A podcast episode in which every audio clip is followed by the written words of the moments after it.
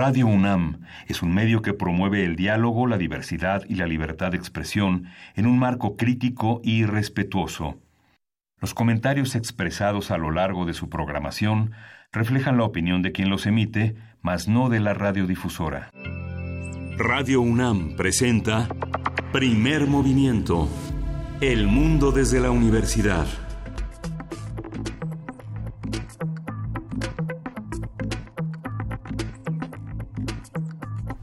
Hola, buenos días. Hoy es martes 27 de agosto, ya está extinguiéndose agosto, se va a extinguir con muchas ferias de libro, muchísimas actividades culturales en esta gran ciudad de México donde estamos en Radio UNAM en primer movimiento en la cabina de esta gran emisora. Berenice Camacho, buenos días. Hola, muy buenos días, Miguel Ángel Quemain. Buenos días a quienes nos sintonizan a partir de este momento, en este martes, como dices, 27 de agosto, entre las distintas opciones de ferias de libros, por supuesto está la Filuni, la Feria Universitaria del Libro eh, que la Feria Internacional del Libro Universitario que tendrá lugar este fin de semana en Ciudad Universitaria, en el Centro de Convenciones. Y pues bueno, están todos invitados. Estaremos transmitiendo desde allá Radio UNAM y todo su equipo distintos días de esta semana y el fin de semana también.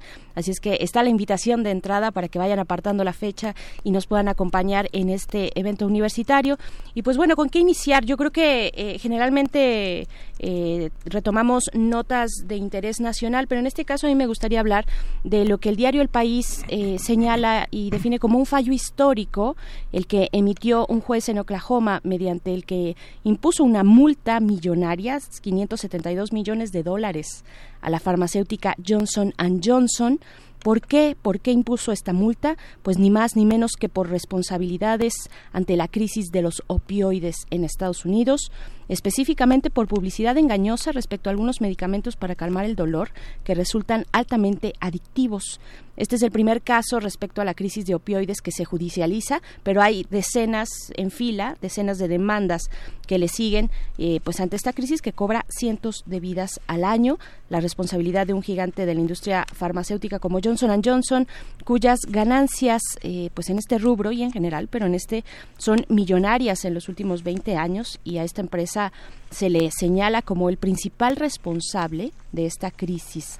Esto en palabras del abogado principal del caso en Oklahoma. Así es que, por supuesto, van a apelar este fallo del juez en Oklahoma eh, y pues daremos cuenta e iremos viendo cómo se da, cómo se lleva a cabo este fallo histórico por la crisis de opioides en Estados Unidos. Sí, justamente. Y bueno, entramos en una, en una después de este informe de gobierno que rendirá el presidente de la República en este primer año de labores, eh, que, justamente eh, se, cumple el primero de diciembre, pero que obligadamente tendrá que rendir eh, cuentas, como ya lo está haciendo con esta llamada spotiza, que son los spots en los que justamente menciona todos los compromisos de campaña que ha cumplido. Todavía el de la, el de la seguridad eh, está pendiente de, cumplirse. Al parecer es uno de los temas que más preocupa al primer mandatario, justamente porque las reuniones mañaneras con el gabinete de seguridad al parecer no han sido suficientes como lo fueron en la Ciudad de México, donde logró bajar las, los índices de delincuencia de una manera muy significativa y que ahora se enfrentan al país, a un país que funciona en sus regiones de manera muy distinta, totalmente idiosincrática, con grupos que han tenido por lo menos eh, 20 años eh, en los eh, de, de, de, trabajar por el crimen, por el, del, por el por la delincuencia organizada y bueno, justamente coincide también con el segundo año de ejercicio de la 64 legislatura que comienza el primero de septiembre y que tiene varios temas. En la Cámara de Diputados pues está la creación del Instituto de Salud para el Bienestar, de la prohibición de las condonaciones de impuestos y del tope salarial para que ningún funcionario gane más que el presidente. falta ajustar estos temas y por supuesto en la Cámara de Senadores la revocación de mandato que fue uno de sus planteamientos también de campaña y que tendrían que cumplir los legisladores eh, eh, del Senado y la ley contra las empresas fantasma y también las leyes secundarias en materia educativa que tienen como plazo el 12 de septiembre como lo señalábamos ayer. Así es, vamos a estar conversando sobre la reforma, no la reforma educativa en sí, sino la implementación, pues a partir de este, eh, de, lunes pasado, del día de ayer, eh, vamos a estar conversando más adelante, pero en nuestro arranque, en nuestro arranque hablaremos de salud, las enfermedades de vuelta a la escuela, en una conversación con el doctor Salvador Villalpando Carreón, quien es jefe del Departamento de Gastroenterología y Nutrición del Hospital Infantil de México, Federico Gómez. Y vamos a tener en otras historias de la conquista la sección que, que tiene Federico Navarrete aquí en Primer Movimiento eh, sobre las historias, eh, ¿qué, ¿qué significan las historias de las Américas? Federico Navarrete es historiador, antropólogo e investigador del Instituto de Investigaciones Históricas de la UNAM. Así es, y en nuestra nota nacional, como lo dijimos hace un momento, el regreso a clases. Vamos a conversar con el doctor Manuel Gilantón, investigador del Centro de Estudios Sociológicos del Colegio de México, especialista en sociología de la educación. ¿Qué significa este regreso a clases con un nuevo modelo educativo que en realidad son, son tres, son tres eh, distintos de la educación los que se desarrollarán al, al, menos al inicio, al inicio de este nuevo sistema educativo. Vamos a estar conversando con el doctor Manuel Gilantón. Y en nota internacional tenemos la reunión del G7. Vamos a contar con el comentario de Luis Guacuja, quien es responsable del programa de estudios sobre la Unión Europea del posgrado de la UNAM. Y para nuestra mesa del día, después de la poesía necesaria en voz de Miguel Ángel Quemain, la mesa del día, Historias de las Américas, una conversación con Andrew Espasa y Diana Rosselli, investigadores del Instituto, del Instituto de Investigaciones Históricas de la UNAM. Y pues bueno, así iniciamos dando también la bienvenida a quienes nos sintonizan a través del 96.1 de FM, por supuesto, pero también del 105.3, del 106.9 y del 105.7 Radio Universidad de Chihuahua. Estaremos con ustedes durante la siguiente hora, de 6 a 7 hora de Chihuahua, 7 a 8 hora de la Ciudad de México. Y pues bueno, iniciamos con música, son las 7 con 11. ¿Qué vamos a escuchar? Sí, vamos a escuchar ese trenzado de Bossa Nova Jazz con Immigrants Bossa Band. Se llama New Day. Primer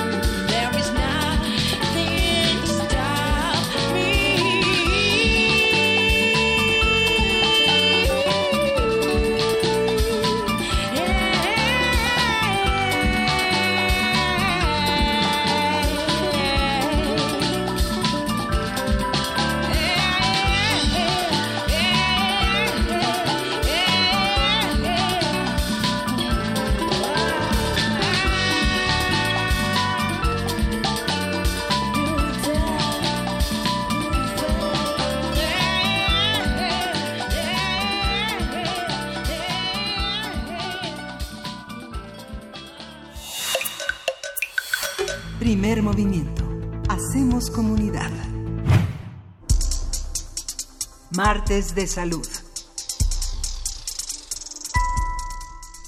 Este lunes 26 de agosto regresaron a clases 25, 25 1.4 millones de estudiantes y 1.2 millones de profesores al ciclo escolar 2019-2020.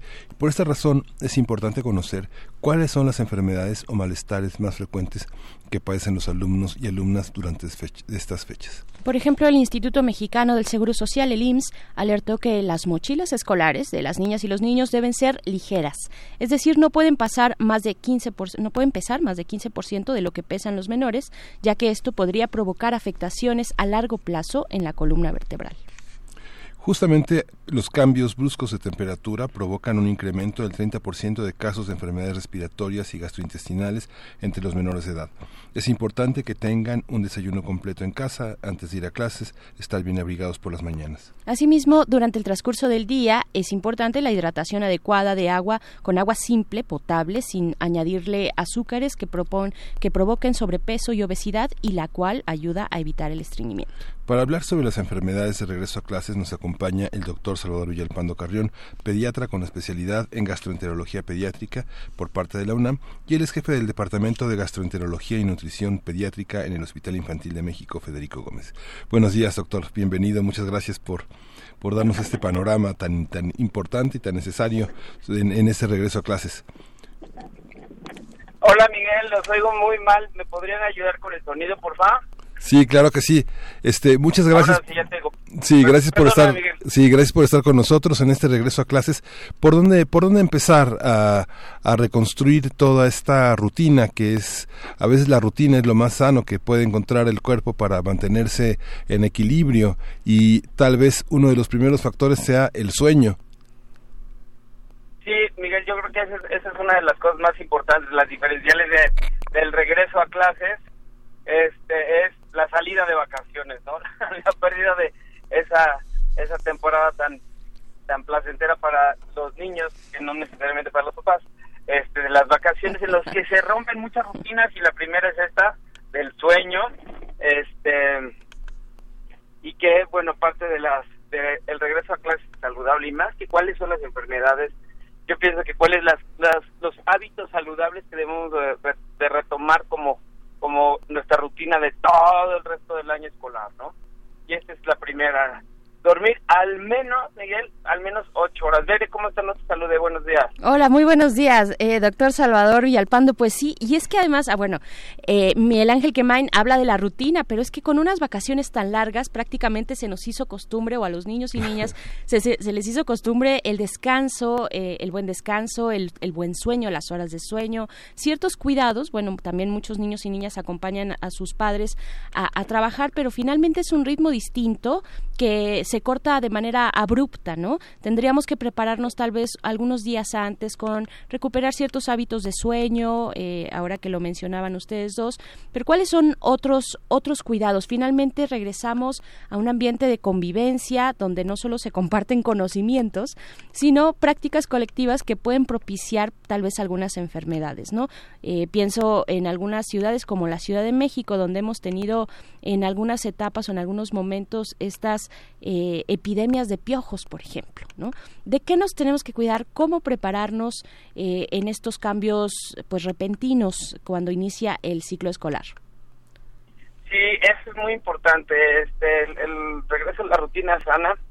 Eh, o sea, no creas que los niños descansan más en las vacaciones, descansan menos. se duermen mucho más tarde, a la hora que pueden o a la hora que se les, se les va ocurriendo este, pero bueno, esa, es esa parte. Y la parte de la de, la colectividad, de, estar en comunidad y todo esto, pues, que, tiene que ver principalmente con este contagio de virus. Virus son los, los de los más populares que nos contagiamos en estas primeras tres semanas de vida y que los vemos continuamente en el consultorio, ¿no? Este, y son principalmente virus respiratorios y virus gastroenterales. ¿Cuál es? Mira, ahora con el poder de diagnóstico de, los laboratorios, podemos encontrar cosas que pues, para nosotros el resfriado común, ¿no? Pues era el resfriado común, catarro común, y de pronto, ya sabes, en el chat de las mamás aparece, es que fulanito tiene rinovirus. Sí. Rinovirus es el causante más común de resfriado común, este, y que siempre ha estado, nada más que ahora lo detectamos y pues sabemos de qué se trata. Eh, pero de todas formas las medidas tienen que ser las mismas, las medidas de lavado de manos, no contagio, este, saludar de beso, este, tener las ventilaciones, las habitaciones ventiladas, tener superficies limpias, eh, eh, disponer adecuadamente de los de los pañuelos, Kleenex y todas las cosas de limpieza, este y este tipo de cosas cuando regresamos a, la escuela, que es lo, más característico, ¿no? Recordar que muchas de estas, o la mayor parte de estas eh, que conocíamos como enfermedades exantemáticas, una buena parte de ellas ya están vacunadas. Cuando me dicen es que hay un brote de rubiola, yo lo veo muy poco probable que haya un brote de rubiola, porque en México más del 98% de los niños están vacunados, la triple viral que se pone al año y se, y se repite a los seis años. Entonces, este, muchas de estas vacunas están, muchas de estas enfermedades están prevenidas por vacunación.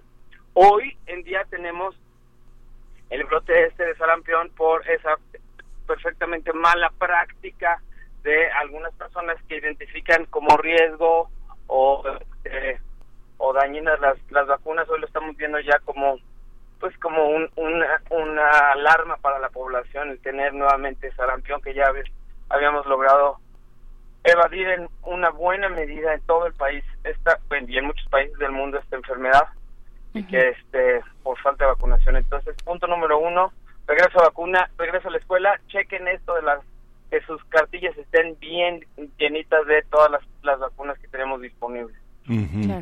Las vacunas, eso es, las vacunas son como el principal, el principal sostén de una, un regreso sano, pero ¿qué hace que, qué hace que ¿Son los contagios o qué hace que aparezcan repentinamente virus que habían estado como guardados? ¿También regresan a clases los juntos? ¿Los virus? Sí, no, no, estaban guardados, están, este, estaban, están latentes nada más la, la, repetición o más bien la exposición, este, a números de, de, niños en, este, en, áreas confinadas como son los salones de clases durante tantas horas, este, exposición a cambios bruscos de temperatura, que quiero hacer una mención de esto, este, hace que se exponencialice un mismo virus que un solo chiquillo podía haber traído este, de su casa y de sus vacaciones en Zacatecas con sus abuelitos, se la trajo al, al, salón de clases y la replicó.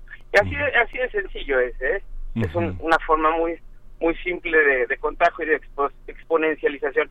Por eso tener estas precauciones que decía yo, lavado de manos, este, disminución de la, de la exposición de excretas salones y eh, habitaciones ventiladas y limpieza de superficies, ¿no? Claro, y ahora que hablaba de los cambios bruscos de temperatura, pues los, los sabemos, los hemos vivido en estos últimos días, eh, que además llegan las, las lluvias. Ayer en la Ciudad de México, ayer por la noche y durante la madrugada tuvimos una fuerte lluvia en distintos puntos de la ciudad y los niños y las niñas salen a este ambiente desde muy temprano, eh, por la mañana, y después se enfrentan a, a momentos muy calurosos durante el recreo, durante su descanso o a lo largo del día. Eh, ¿Cómo pues estamos en esta temporada, en esta temporada de lluvias y de cambios bruscos de temperatura. ¿Cómo prepararnos?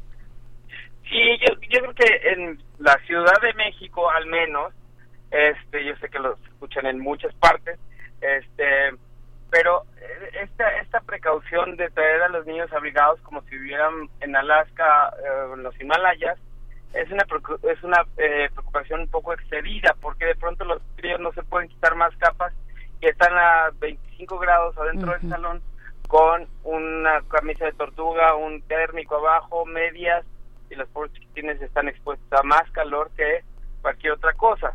Este, y que sí, en efecto, al salir de la casa, el cambio brusco de temperatura de una habitación o de un espacio al transporte y del transporte de nuevo a la, a la escuela y de la escuela al salón, es el, el que tenemos que tener una sola capa de ventilación de, este, de protección contra este cambio brusco de temperatura. Si el chico está sudando, ya nos pasamos de calor, como señal muy característica.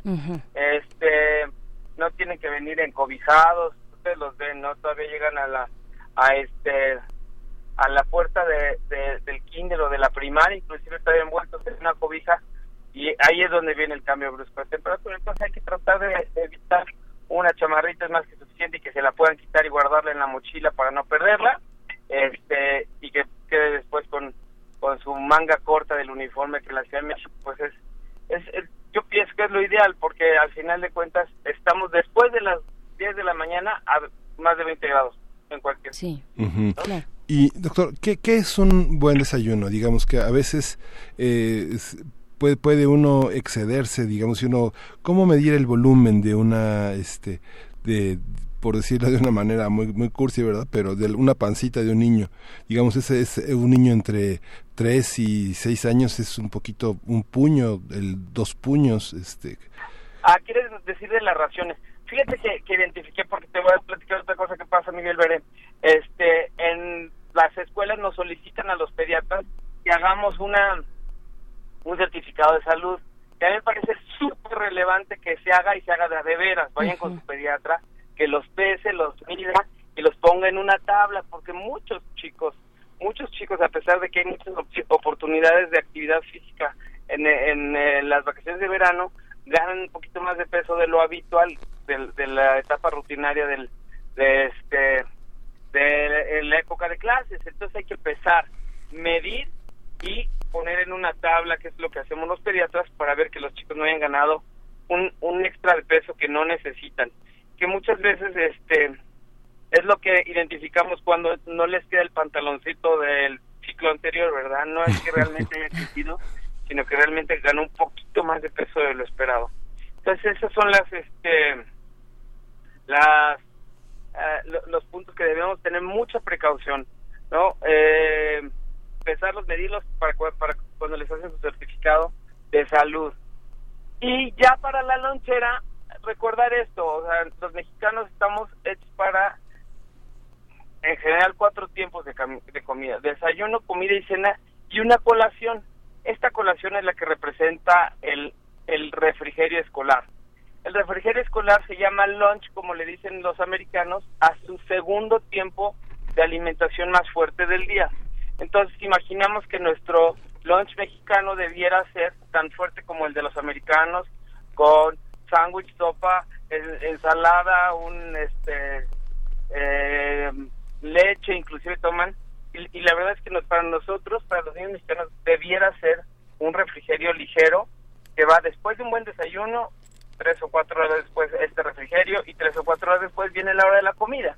Es a las dos, tres de la tarde cuando regresan los niños a la casa, que es el tiempo importante de comida. Entonces este refrigerio debe ser muy ligerito. Ligero que estoy hablando de por ejemplo, en etapa escolar, este, no, es, un medio sándwich, para no ir más lejos, hacer un ejemplo así. Este, tú decías, Miguel, un puño de, semillas, si las quieren contar, inclusive son este, una cuestión alrededor de 6 a 8 almendras, dependiendo de su tamaño. Eh, un puño de 12 uvas, eh, media manzana. En realidad es un refrigerio que debiera ser suficientemente ligero. ¿Por qué damos este, muchas de estos refrigerios tan grandes? Porque sacamos al niño sin desayunar con un vaso de leche a veces, en el mejor de los casos, este, o un licuado, ¿no? Y entonces hay que tener en consideración esta parte de que el desayuno es el alimento más importante de la mañana del, del niño y que el refrigerio escolar pasa a segundo plano, ¿no? No debe de ser de tres o cuatro tiempos de comida o cinco variedades de alimentos, ¿no? Tiene que ser algo suficientemente ligero. Y bien importante, lo mencionó Berenice desde el principio, agua. Agua es nuestra fuente vital de líquidos y de este de, hidratación para todo el día. No necesitamos este bebidas energizantes ni electrolitos, aunque hagan mucho, corran mucho los niños o aunque estudien mucho. Los niños no necesitan este tipo de bebidas. Agua es lo que se necesita tomar y de preferencia usar nuestros eh, termos para evitar el consumo de plásticos en este sentido. sí, y es curioso porque muchas personas evitan el consumo de, el consumo de agua en los niños para que no estén yendo al baño todo el tiempo, ¿no? sí, en la noche es, es, un, es una práctica. este, pero sí, para el día es lo más importante. Y les quería hacer aquí una reflexión que es un poco, y es muy en término personal, porque me presentaron como este, de una institución, yo a término personal este, hago esta recomendación, que hasta que no tengamos un etiquetado frontal significativo que los niños puedan identificar y puedan leer, los niños no lleven en su mochila alimentos procesados, ni ultraprocesados ni medio procesados, alimentos caseros y sin este sin estar empaquetados. Te lo digo eh, porque es, es una cuestión de salud nacional. Estamos enfrentando esta situación en la que los académicos este, estamos haciendo frente a esta situación de hablar seriamente de la obesidad y hay una resistencia importante por parte de la industria a decir que ellos ya hicieron un etiquetado que pudiera ser útil. Hasta que no tengamos el etiquetado frontal de advertencia de que son muchas calorías los hexágonos los octágonos negros, este, yo recomendaría a los papás no dar alimentos eh, empaquetados a sus hijos para, por lo menos para el refrigerio escolar. Por supuesto. Doctor, también, y lo mencionó, un momento fundamental en la alimentación es el desayuno. ¿Con qué empezar en el desayuno? ¿Cómo pensar eh, el desayuno para el rendimiento escolar de los chicos? Eh, ¿Con qué debemos iniciar nuestro desayuno? ¿Con fruta, con, vaya, con carbohidratos o con proteínas? ¿O la mezcla de estos, vitamina C? ¿Cuáles son estos elementos que no pueden faltar día a día en nuestro desayuno? Esta, combinación, como tú lo acabas de plantear, pero yo sé que tú eres una persona de mucho colmillo y mucha experiencia, y este y así va, ¿no? Un poco de fruta, una buena cantidad este, de cereales, que son la parte esencial, nos, seguimos nuestro plato del bien comer, algún contenido proteico, y aquí hay una cosa que con los niños siempre nos olvidamos, esta parte de las grasas, ¿no? Y las grasas saludables están en un montón de alimentos, Miguel mencionó las semillas, ¿no? Nueces, este almendras, avellanas, cremas de estos mismos estos mismos elementos, evitar azúcares añadidas, este y algún contenido proteico que puede ser a base de lácteos, de huevos, de eh, carnes, etcétera, y no, no, debe ser tampoco en, en un volumen demasiado grande, aunque sí este siempre hago la recomendación de que se haga sentados a la mesa sin distractores y dedicarle 15 minutos de nuestra mañana a que los chamacos desayunen. Es una de las mejores inversiones en salud que podemos hacer nosotros como papás. Es tanto como un seguro de gastos médicos, a enseñarles a desayunar a nuestros hijos, les va a generar ellos un hábito saludable tan adecuado que van a llevar por el resto de sus días. Se van a habituar a desayunar todos los días. Claro. ¿Cómo protegernos también? ¿Cómo prevenir? Eh, ya que vamos a, llegar a estos ambientes, a estos ambientes colectivos donde pues hay un contagio de distintos eh, virus y demás y pues tampoco puede uno estar temeroso y, estar detrás de los niños y las niñas evitando que compartan la cuchara o que se compartan el vaso de agua. Eh, ¿Cómo, cómo eh, prevenir? ¿Cuáles son, digamos, las medidas que debemos tomar tal vez durante estas primeras semanas? Pienso en las enfermedades respiratorias y también en las gastrointestinales. ¿Cómo prevenir? Principalmente esta parte de, responsabilidad social también de nosotros los papás. Todos tenemos que llegar a nuestro trabajo, todos tenemos, y sabemos que si nos regresan a un niño con exantema, o sea, con ronchas en la piel o con fiebre 38.2, 38.1. Sabemos que nuestro chiquito está enfermo, vamos a dejarlo en la casa. Por el bien de nosotros, o sea, nos choca cuando alguien nos contagie nuestro chamaco, nosotros seamos responsables para evitar que nuestro chamaco sea el foco de contagio de los demás. Es una de las de las partes de así como de responsabilidad social, ser muy objetivos en este aspecto. Este los, las escuelas y los kinders, muy importantemente, tienen los filtros escolares, ¿no? Eh, recuerden que moco verde no quiere decir infección. Esa es otra, porque los chiquitines y en las guarderías muy frecuentemente, este, en estas edades tempranas, menores de 5 años, los chiquitos están con moco 18 a 20 semanas del año sin que esto represente una enfermedad o un contagio. Entonces esto no quiere decir que este no es equivalente una cosa de la otra. Pero sí hay que tener la precaución de que si nuestro niño está claramente enfermo, pues nos salgamos de casa, lo llevemos al, doctor, a su pediatra, que se haga una revisión, que se indiquen medicamentos si se han de necesitar este, y evitar el contagio de nuestra colectividad.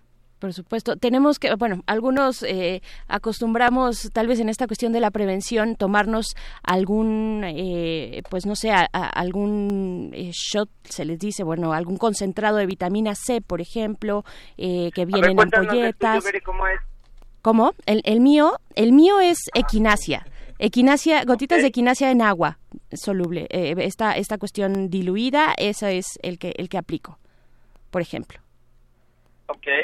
Sí, mira, yo digo, no, no soy vegano ni, vegano ni nada, pero la verdad es que el contenido de vitamina C de las frutas, comidas en, en a mordidas, a mordiscos, ¿no? Sí. La, guayaba de esta temporada, eh, los cítricos, eh, en casa consumimos mucho toronja y naranja. Siempre les digo que prefiero que se coman media naranja en gajos al jugo de tres naranjas, que en contenido de vitamina C va a ser un, un muy buen este fortalecedor de, esta reserva este, de vitamina. Eh, tenemos también ahí una recomendación internacional desde los 80 de las dosis, de las megadosis de vitamina A que reducen el riesgo de parasitosis.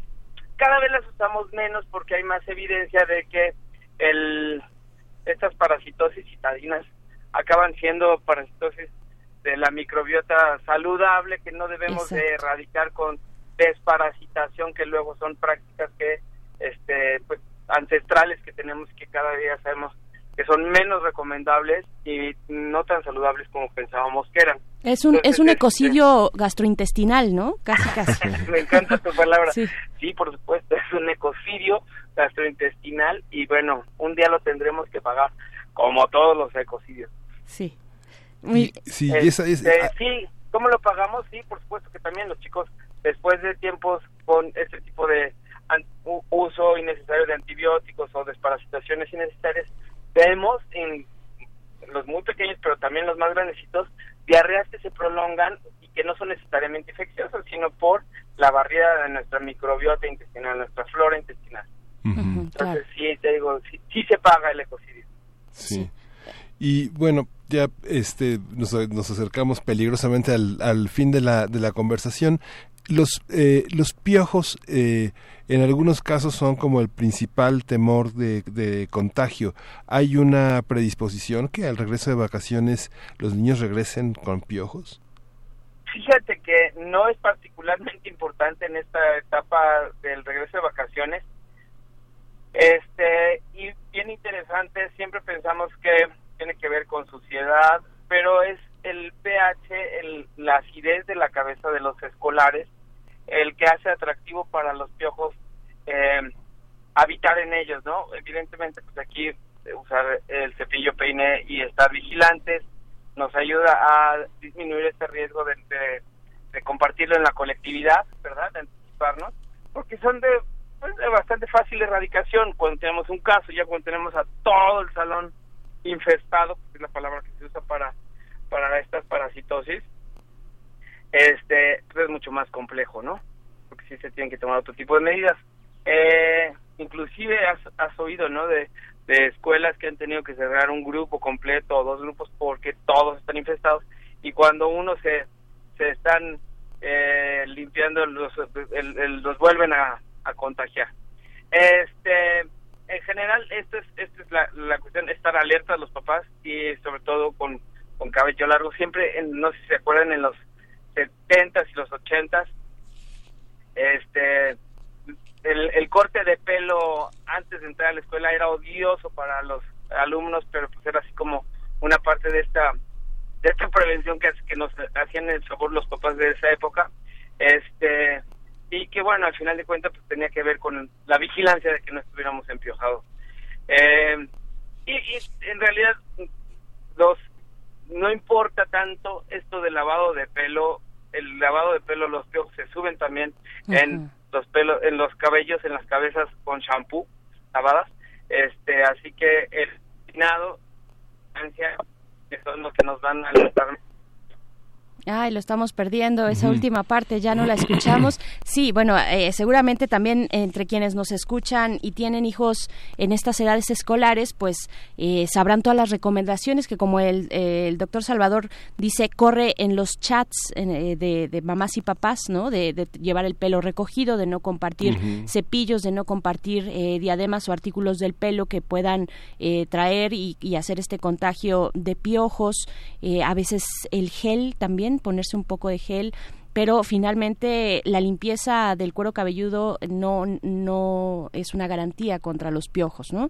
Eh, doctor sí, Salvador. Esta parte que dijiste, Bere, es muy importante de compartir gorras, sombreros, cachuchas, diademas, listones, este tienen este mismo riesgo de, igual que es un fomite, ¿no? Le llamamos fomite, que puede transferir de una cabeza a otra Ah, bueno, y obviamente los peines, ¿no? Que ya no se usa tanto que los chicos traigan sus peines en sus mochilas como se usaba quizás en los 60. Sí. Este, en las pijamadas, ¿qué tal en las pijamadas de pronto? Eh, en las pijamadas, ahí sí no hay pierde, ¿verdad? Que entre todos se cepillan uno tras otro el pelo y se van comparten la almohada no este sí. comparten almohadas cepillos peines este todo se van pasando los listones pues sí ahí es, son sitios muy interesantes de, contagio de, piojos. Muy bien, para, para las cuestiones gastroenterológicas hay que, eh, es, es recomendable para prevenir, pues, eh, beber, estas soluciones, estas esporas de, de bacillus, eh,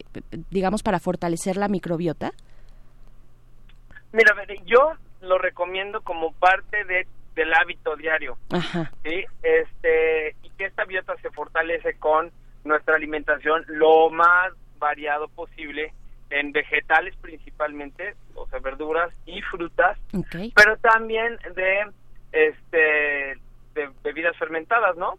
Eh, principalmente estamos pensando en yogures, kefires, este tipo de cosas. Ahora ya se, se, cuenta con disponibilidad para hacer los tibicos, los búlgaros, etcétera, y que nos ayudan a, a estar desarrollando una una biota intestinal este, más saludable. En términos de prevención de enfermedad, el uso rutinario de este de cantidades fijas de, de bacilos no, no, no resulta ser con la eficacia que tiene, por ejemplo, cuando damos estos mismos bacilos en condiciones de, de uso de antibiótico, por ejemplo. Sabemos que la prevención es bien importante.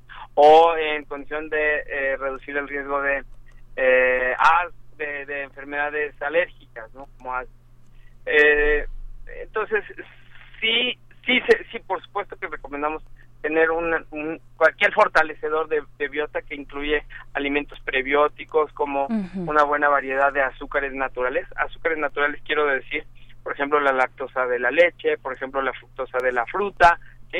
Este, no la alta fructosa de las bebidas embotelladas, etcétera. Este, y esto nos va a ayudar a, a, este, a generar un clima adecuado para que nuestra flora, nuestra biota sea saludable y se defienda de biota patógena del exterior y que bueno puede provenir de muchas partes, tantas como hayan vacacionado nuestros compañeritos de clase. Muy bien, pues bueno, todo, todo un mundo, además el de la biota y la microbiota y de la prevención. Agradecemos mucho esta conversación, doctor Salvador Villalpando Carreón, jefe del Departamento de Gastroenterología y Nutrición del Hospital Infantil de México, Federico Gómez. Muchas gracias. Muchas gracias, Salvador. Miguel, muchísimas gracias. Qué gusto platicar con ustedes otra vez. gracias. Igualmente, buen día. Pues vámonos con música. Déjenos ahí ustedes eh, cuáles son sus recomendaciones y cómo previenen en este regreso a clases. Vamos a escuchar a Chuck Berry la canción es School Day. Up in the morning and out to school. The teacher is teaching the golden rule. American history and practical math. You study them hard and hoping to pass. Working your fingers right down to the bone. And the guy behind you won't leave you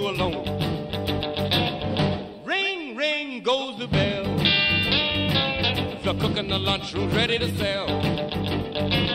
You're lucky if you can find a seat. You're fortunate if you have time to eat. Back in the classroom, open your books. Gee, but the teacher don't know how mean she looks. Soon as three o'clock rolls around, you finally lay your burden down. Close up your books, get out of your seat. Down the halls and into the street. Up to the corner and round the bend. Right to the juke joint you go in. Drop the coin right into the slot. You gotta hear something that's really hot. With the one you love, you're making romance. All day long you've been wanting to dance. Feeling the music from head to toe.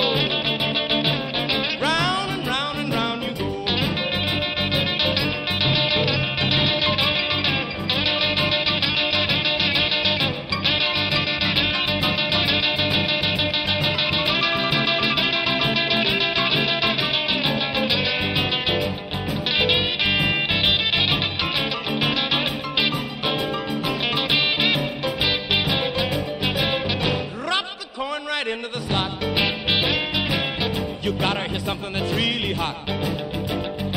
With the one you love, you're making romance.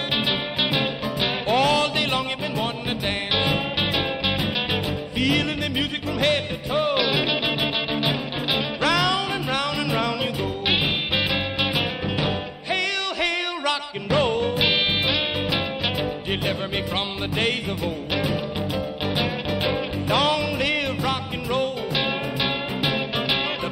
Drums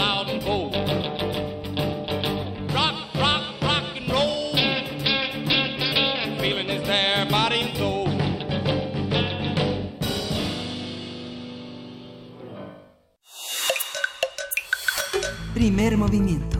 Hacemos comunidad. Otras historias de la conquista. Le damos la bienvenida a Federico Navarrete, historiador, antropólogo e investigador del Instituto de Investigaciones Históricas de esta universidad. Bienvenido, doctor, ¿cómo estás? Hola, buenos días, ¿cómo estás, Berenice? buenos días, te saludamos aquí. Miguel Ángel Quemain, Berenice Camacho, pues cuéntanos por favor qué nos traes en esta ocasión de historias, de otras historias de la conquista.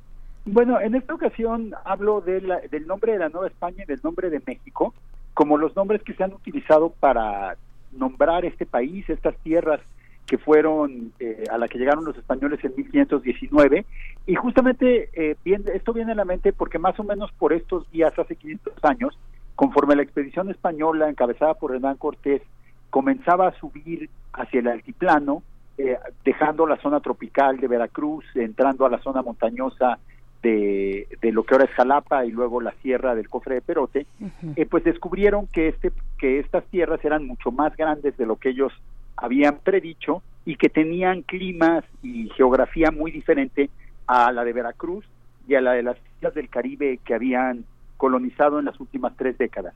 Y fue por esa razón, probablemente alrededor de estas fechas, que comenzaron a llamar a estas tierras Nueva España. Okay. En, la carta de relación que Hernán Cortés escribió en octubre de 1520, o sea, todavía dentro de un, un año después, él se presenta en la primera línea como capitán general de la Nueva España. Y este nombre es desde luego ficticio en los dos sentidos. O sea, en el momento en que Hernán Cortés eh, escribió esta carta en 1520, había sido nombrado capitán general por el Cabildo de la Veracruz, que era, por cierto, una institución que no había sido reconocida legalmente y por lo tanto no tenía ningún título legal real para ese título. Todavía no había sido ratificado por el rey su título. Y por el otro lado, la Nueva España, de la que supuestamente era capitán general, tampoco existía, porque no había sido dominada por los españoles, no había sido constituida como una entidad geográfica, como una entidad política, como un reino, que fue lo que fue, se convirtió unos años después. Entonces realmente el nombre de la Nueva España es el primer lugar en el momento en que se le da a estas tierras en 1519, 1520, es antes que nada un proyecto, una especie de plan o utopía de cómo convertir estas tierras en efecto en algo parecido a España, de cómo dominarlas y poblarlas de españoles y hacerlas parecidas a España. Y el propio Cortés explica que esta analogía entre España, eh, la península ibérica, el país que dejaron atrás los expedicionarios y las nuevas tierras que están descubriendo, es la razón del nombre. Y les voy a leer un fragmento de la segunda carta de relación en que lo explica precisamente. Dice así, sí. por lo que yo he visto y comprendido, acerca de la similitud que toda esta tierra tiene a España, así en la fertilidad como en la grandeza y fríos que en ella hace, y en otras muchas cosas que la equiparan a ella, me pareció que el más conveniente nombre para que esta dicha tierra, para esta dicha tierra, era llamarse la Nueva España del Mar Océano. Y así, en nombre de vuestra majestad, se le puso aquí este nombre. Y humildemente suplico a vuestra alteza lo tenga por bien y mande que se nombre así. Entonces, como, como ven ustedes en este pasaje, Cortés sugiere primero las similitudes geográficas, los grandes fríos, que se refiere a un clima templado, el del altiplano de, del central de México, que es parecido en cierto sentido al del altiplano español, y también otras cosas. Y en, a lo largo de la carta, de su descripción de, la, de esta tierra que llamó Nueva España, Cortés describe esas cosas. En primer lugar, lo que más les llama la atención son las ciudades, las ciudades indígenas, las ciudades mesoamericanas, que le parecen equivalentes o inclusive mejores en muchos sentidos que las ciudades españolas. Es muy frecuente que al entrar a una nueva ciudad los españoles la comparen con las urbes eh, ibéricas y las urbes europeas que conocen y muchas veces el veredicto es favorable para las ciudades mesoamericanas. Un ejemplo de esto sería, por ejemplo, el hecho de que Zempoala, la primera ciudad mesoamericana en que vivieron los españoles en la costa de Veracruz, fuera bautizada como Nueva Sevilla, es mm. decir, como análoga a la gran ciudad de, Sevilla. Por cierto, ahí también jugaba el hecho de que Sevilla había sido una ciudad eh, musulmana antes de cristianizarse y que Zempoala era una ciudad pagana, es decir, eh, poblada por personas no católicas, y la idea era cristianizarla, justamente volverla católica, ¿no? Otra cosa que, otra analogía que admiraban los españoles en esta tierra que llamaron Nueva España era la existencia de formas de gobierno complejas, de jerarquías sociales, de grandes extremos de riqueza que ellos ah, codiciaban y que querían apoderarse, y también, por otro lado, eso les importaba menos, de una gran desigualdad social, el hecho de que hubiera un gran ejército de cargadores, de mujeres concubinas, de cocineros, de servidores a su servicio, para todo, todas estas cosas para ellos eran síntomas de lo que se llamaba en la época policía y buen gobierno, es decir, una sociedad bien organizada, jerarquizada, con leyes, con diferencias de, entre las personas supuestamente nobles y las personas supuestamente plebeyas, ¿no? Entonces, estos dos elementos sociales, estos elementos sociales y geográficos configuran la idea de la Nueva España. Y como les decía, pues realmente esta idea se va a convertir en un proyecto. O sea, al bautizar Nueva España, estas tierras, eh, Cortés y sus hombres están imaginando cómo transformarlas en efecto en una nueva España. Es decir, cómo construir en, de, este lado del Atlántico, de este lado del océano, una tierra lo más parecida posible a la tierra que dejaron atrás en Europa. Esto se ve desde luego desde el hecho de los, de los nombres que le ponen a las ciudades que fundan en América. Tenemos Sevillas, Guadalajara, Córdoba, Valladolides, es decir, tenemos ciudades con el mismo nombre de las ciudades españolas. Tenemos muchísimos Santiagos, desde luego, porque después de todo Santiago Matamoros era el santo patrono de los conquistadores. Y esta geografía urbana que se impone en la Nueva España y que se va a imponer también, por cierto, en muchas otras regiones de América, es una manera de proyectar la patria original a la nueva tierra que están eh, dominando. También se instalan las instituciones españolas de plenamente en, la Nueva España, ¿no? El gobierno virreinal reproduce las instituciones claves del gobierno eh, ibérico, la iglesia se establece con sus obispos, sus arzobispos, sus jerarquías, sus párrocos, todo lo que corresponde, y también instituciones como la universidad, los gremios, es decir, se traslada en buena medida la sociedad hispana ibérica y se recrea, se reinventa en la Nueva España. Esto implica también una, un horizonte utópico hay una esperanza de que esta nueva España sea mejor en algunos sentidos que la antigua España. Se supone que por ser una tierra nueva no tendrá los vicios que tiene España por ser una tierra ya habitada desde hace mucho tiempo. Y esta visión utópica es evidente en la labor de algunos de los frailes que llegan poco después de la conquista a convertir a los naturales, ¿no? Desde luego ha sido muy celebrado, han sido muy celebrados los doce franciscanos, por su humildad y su compromiso y, y ha sido muy celebrado también este Vasco de Quiroga por su proyecto utópico en la meseta de Michoacán, ¿no? A lo largo del, del, de los siglos han llegado primero a Nueva España y luego a México diversos eh, y aventureros, ilusos, socialistas, revolucionarios españoles que han buscado de alguna manera prolongar esta idea utópica de la Nueva España. ¿no? El caso de Francisco Javier Mina, este eh, luchador por la independencia americana de origen español, que, que, vino a México a apoyar la causa de la lucha contra la corona española en territorio de bueno de la Nueva España o de México, sería un ejemplo, como también podríamos decir que son un ejemplo los exiliados republicanos españoles del siglo XX, ¿no? que vinieron a México de alguna manera a recrear mucho de lo que habían perdido en España y a proyectar otra vez la patria que les había sido negada en la península ibérica, proyectarla y tratarla de construir en México. Desde luego, esta es una de las grandes influencias históricas en la en la historia de nuestro país de los últimos 500 años y tiene muchos aspectos positivos, ha transformado a nuestro país, lo ha enriquecido de muchas maneras, le ha dado una riqueza arquitectónica, urbana, cultural gigantesca, pero también hay que señalar que implica una cierta ceguera. El, el, al, llamar Nueva España a, a, la tierra que encontraron, que era una tierra que estaba poblada por decenas de millones de personas que no tenían nada que ver con España, de alguna manera lo que se crea es una negación, lo que surge es una negación de lo indígena, es decir, de estos millones de personas que ya están en la tierra y que son un obstáculo para la Nueva España o que en todo caso deben subordinarse a la construcción de esta Nueva España en calidad de una clase inferior de trabajadores, de personas que no van a poder definir el proyecto, pero que lo van a soportar con su trabajo y con su esfuerzo. Y desde luego implica una negación de lo africano, ¿no? El hecho de que en la misma expedición de, Hernán Cortés venían ya personas de origen africano y que muy rápidamente llegaron a México centenares de millares de esclavos y de personas de personas esclavizadas, también es ignorado en la idea de la Nueva España. El problema de esta utopía de la Nueva España, con todo lo noble que pudo tener, es que finalmente le otorga la el protagonismo histórico a un sector muy pequeño de la población, precisamente a las personas de origen español, que a lo largo del periodo colonial nunca llegaron a ser más del 10% de la población total de la Nueva España y hace que la historia de todos los demás, que lo que todos los demás puedan querer o hacer, no exista, no tenga importancia o quede subordinado a este proyecto de reconstrucción de la madre patria en América.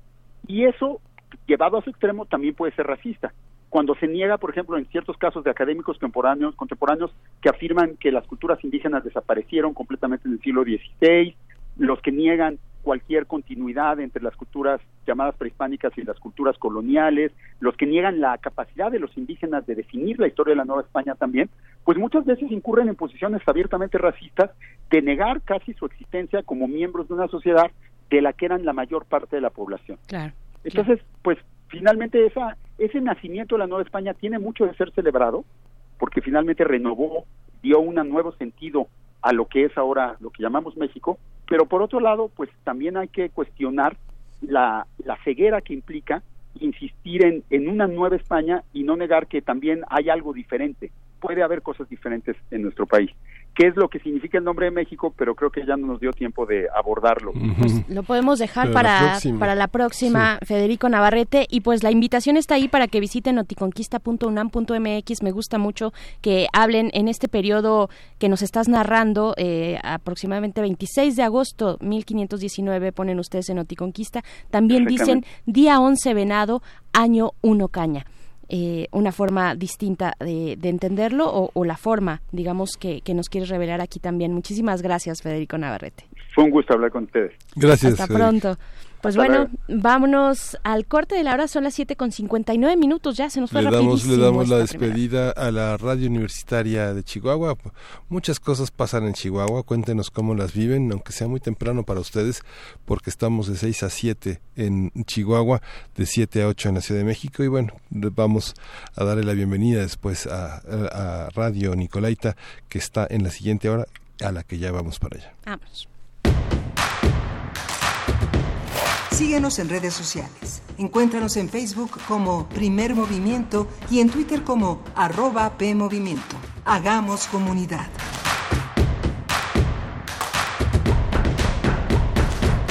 Soy Luisa Valenzuela, estoy en descargacultura.unam. Lo nuevo. Está en voz de Emiliano Monge escritor mexicano quien lee una selección de su libro La superficie más honda. Cuentos que hablan sobre un momento particular de México, de la violencia en México, de cómo la violencia calla. Las diferencias de clase son la primera de las violencias que hay en este país. En todos mis trayectos, descargacultura.unam va conmigo. Todo sonido ejecutado es una imagen en la mente. Pero no todas las imágenes merecen su sonido.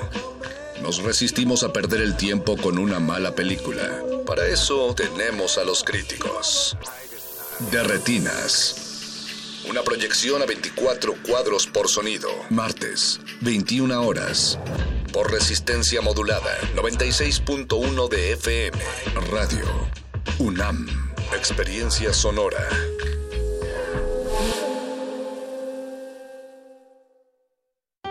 Mi INE está hecha de confianza. Como organismo autónomo, el INE protege mis datos personales. Mi INE está hecha de participación. Con ella elijo a quien va a gobernar. Mi INE está hecha de mis sueños, mis logros, mi historia. Mi INE es lo que soy. Yo me identifico con la democracia. Para participar, checa la vigencia de tu INE y manténla actualizada. Infórmate en INE.mx. Contamos todas, contamos todos. INE un acto de amor. Protección para mi familia. Tranquilidad y armonía. Qué bueno que ya hice mi testamento. Septiembre, mes del testamento. ¿Y tú, ya hiciste el tuyo? En la historia, el informe de gobierno de Venustiano Carranza. En la gastronomía, los moles de México. Y en la música, Emir Pavón.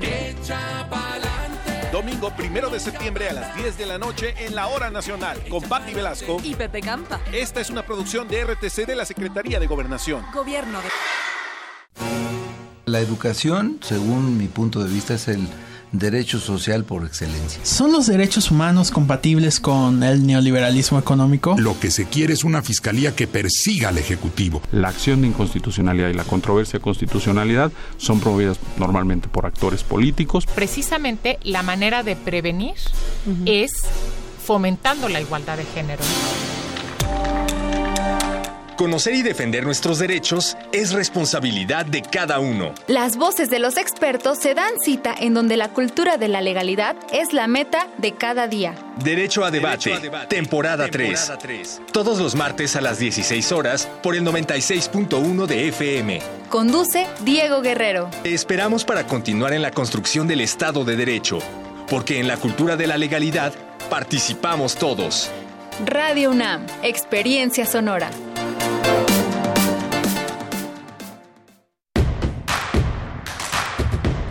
Queremos escucharte.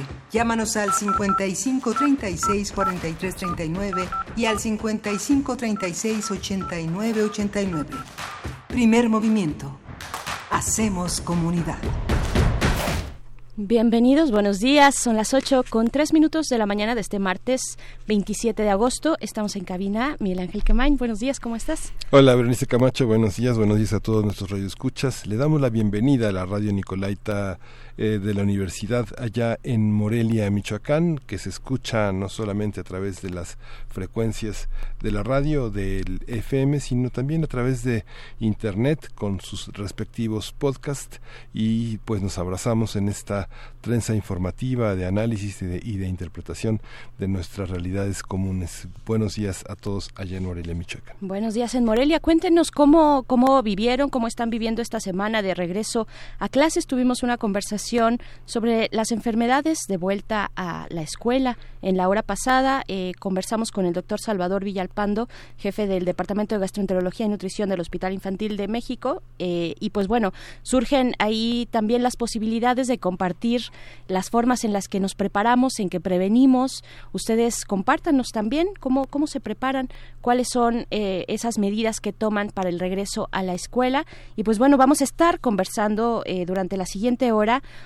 también sobre el regreso a clases, pero desde la perspectiva de este nuevo gobierno, con la propuesta del nuevo sistema educativo que pues ya está en marcha desde el día de ayer, ya con los alumnos, pero semanas antes con eh, los profesores y profesoras, algunos que se reincorporan después de que en el gobierno anterior pues habían sido removido removidos de sus plazas. Pues bueno, eh, muy interesante lo que vamos a conversar a continuación con el doctor Manuel Gilantón, investigador del Centro de Estudios Sociológicos del Colegio de México, especialista en sociología de la educación. Una vez más platicaremos con él porque siempre es interesante, importante saber eh, cuál es su balance, cuál es su análisis eh, para un tema tan tan relevante como lo es la educación en nuestro país, la educación pública. Sí, y el G7 es el tema internacional. Vamos a tener la presencia de Luis Guacuja, quien es el encargado del programa de estudios sobre la Unión Europea del posgrado de la UNAM y bueno la presencia de Luis Guacuja siempre esclarece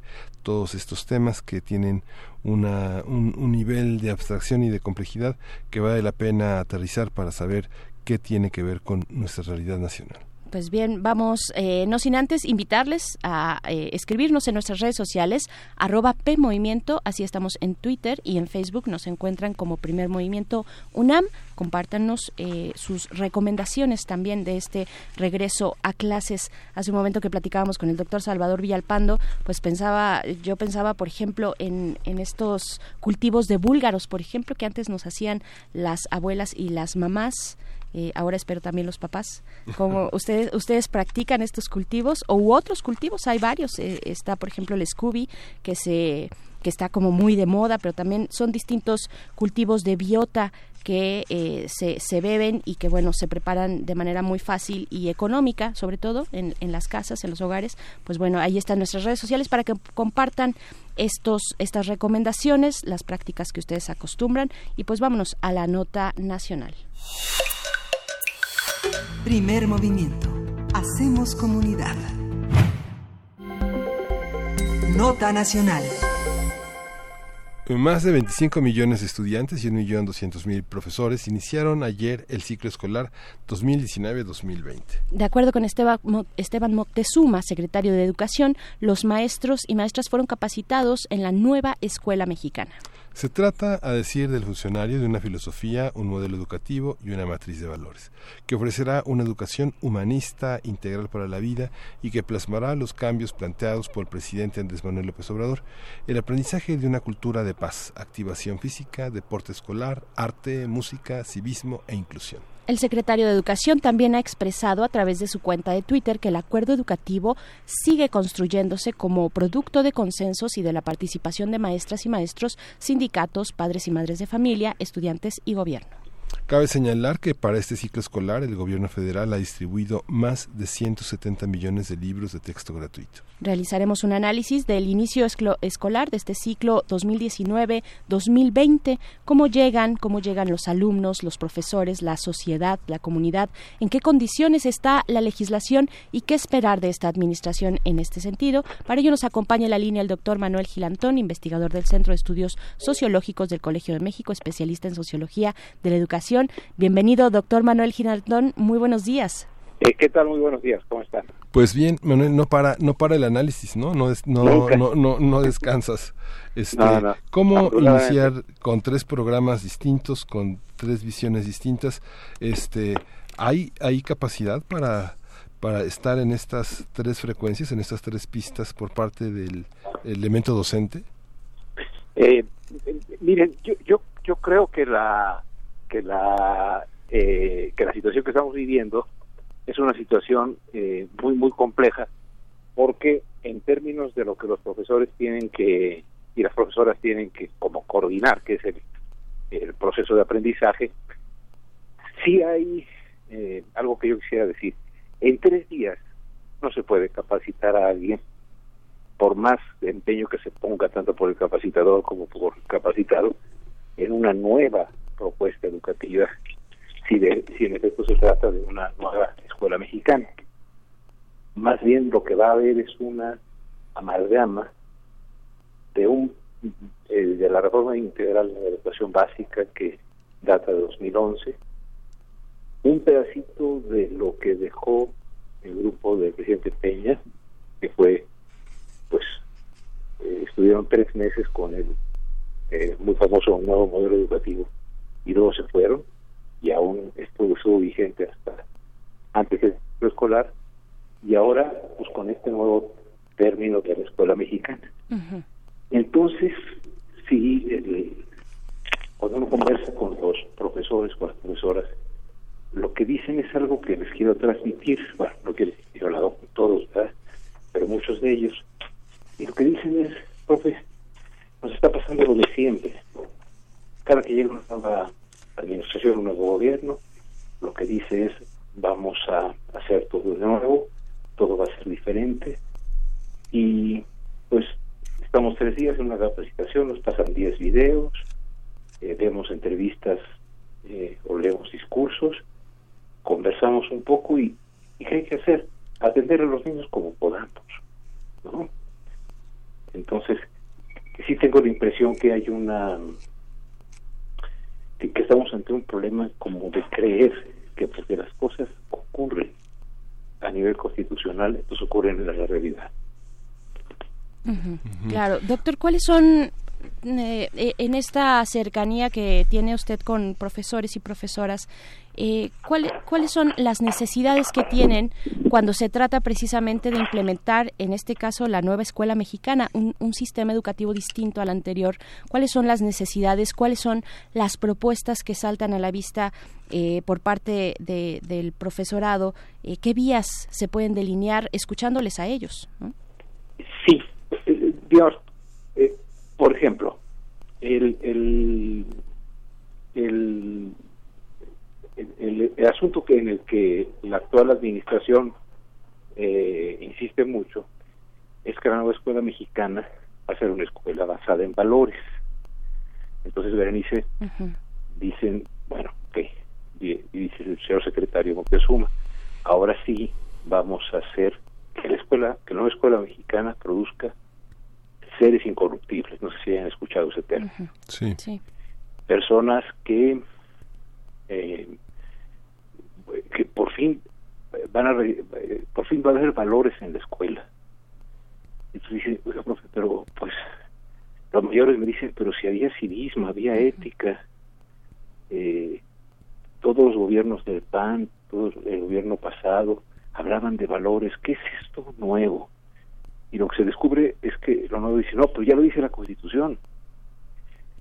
Eh, te responden los funcionarios y uno dice, pues la Constitución dice muchísimas cosas, dice que todos tenemos derecho al trabajo, que todos tenemos derecho a, a un medio ambiente sano, etcétera. No porque lo diga la Constitución va a ocurrir. Y también no porque se diga que en la escuela se va a enseñar valores, va a ocurrir que vamos a cambiar nuestra estructura de valores, sino cambia la práctica escolar. Eso que se llama el currículum oculto, es decir, nosotros podemos enseñar matemáticas, podemos enseñar este, español, etcétera, pero los valores no se enseñan, los valores se viven. Y lo que hay entonces que revisar es, realmente, estamos haciendo un esfuerzo para una nueva escuela en la cual, por ejemplo, no haya misoginia, en la que se eche diamantina simbólica, pues, cuando alguien es eh, repudiado por sus preferencias sexuales.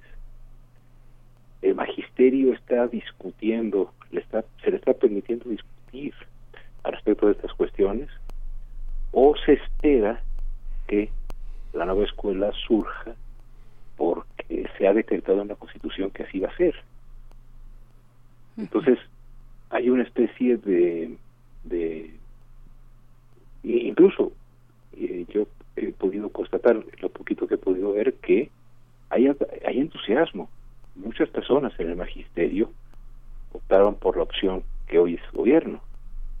Eh, pero siento que están un poco diciendo, bueno, votamos como nunca y vamos a tener los mismos cursitos como siempre, recordando aquella vieja frase de don Fernando Marcos, jugamos como nunca y perdimos como siempre. ¿Qué, qué, está pasando? Entonces, yo te diría, que ahí es donde está la duda. ¿Qué, qué, qué, qué vamos a hacer? Y sobre todo, ok, va a ser una escuela a todo dar, sí, pero el lunes llegan los chiquillos, llega muchas de ellas muy mal habitualladas, con muchísimas carencias. Llegan en condiciones de educación previa muy deficientes. Eh, es decir, en el día a día, ayer lunes, hoy martes, hubo que atender a los muchachos. ¿Con qué referente curricular? Por el referente de las competencias que era la base del plan de 2011, con el componente de el año anterior que era supuestamente novedoso, era aprender a aprender y olvidar entonces la memoria, o con esta idea de nueva escuela mexicana que insisten las autoridades, incluye una nueva pedagogía. Oye, espéreme, una nueva pedagogía. ¿Qué es eso de una nueva pedagogía? Nos vamos a ir por el lado del constructivismo, del lado de Piaget, del lado de, de, de qué. Ahí es donde yo encuentro que no hay falta de entusiasmo aún. Lo que hay es duda si no estamos ante el mismo vicio que tenemos en el país, que es modifiquemos las leyes, incluyamos en, en el artículo tercero que se van a enseñar valores y que va a haber equidad, y en consecuencia ocurre. No, de la Constitución al hecho hay mucho trecho y eso es lo que yo siento que no está quedando claro. Bueno, ¿por qué, ¿por qué pasa esto? Digamos, ¿e-, ¿es porque no hay leyes secundarias? ¿Por qué aplicar 2011, 2017 y 2019 en los, en los planes, en los diferentes niveles, tanto de primaria como de secundaria, en distintas, eh, en distintas jerarquías? Es, es, es por eso, ¿por qué, ¿por qué pasa con estos planes? Yo me daba cuenta de que muchos profesores van a empezar, empezaron su planeación ayer lunes, digamos, agarraron y hicieron minuto a minuto, como hacen los, los maestros de primaria y secundaria, su planeación, pero cada quien en su terreno, que conocen. Lo que no conocen con claridad es esta nueva visión eh, les, les, resulta difusa. Yo también he, tenido la oportunidad de conversar con algunos profesores y les resulta difusa. Todos tienen una idea de qué es el humanismo, de qué son los eh, de qué son los valores, eh, pero curiosamente muchos desconocen pues el eje, por ejemplo, de la cartilla moral que era uno de los valores que promovía el gobierno federal y el presidente como una opción para entender de qué estábamos hablando cuando hablábamos de humanismo y que hablábamos de valores, pero ¿qué es lo que técnicamente permitiría pensar en un ámbito internacional o por lo menos latinoamericano, por lo menos en nuestra lengua, que está que tenemos una enseñanza deficiente o una especie de Frankenstein pedagógico. ¿Qué es lo que qué es lo que lo motiva? ¿Falta de coordinación de la cuarta transformación o son las leyes secundarias? Sí, mira, desde mi punto de vista, eh, digamos, las leyes secundarias, la, por ejemplo, la ley para el, servicio para las maestras y los maestros regula la manera en que van a ser contratados, en que van a ser reconocidos, en que se van a procesar los cambios de adscripción, etcétera. Entonces a mí me parece que eso puede generar, bueno, algo de duda, etcétera, de bueno, lo anterior vale o va a valer algo nuevo y eso puede generar cierta inquietud, pero no tiene que ver con lo pedagógico, creo yo que tiene que ver con eh, lo laboral y administrativo. ¿no? Luego, la ley del organismo para la mejora continua es un organismo que va a eh, colaborar con la, con la, autoridad educativa, con la educación pública, eh, pues para procurar la mejora de la educación, etcétera. Entonces, yo creo que el que no haya aún esas leyes secundarias eh, tampoco la ley general de educación me parece que esté siendo un, un, obstáculo.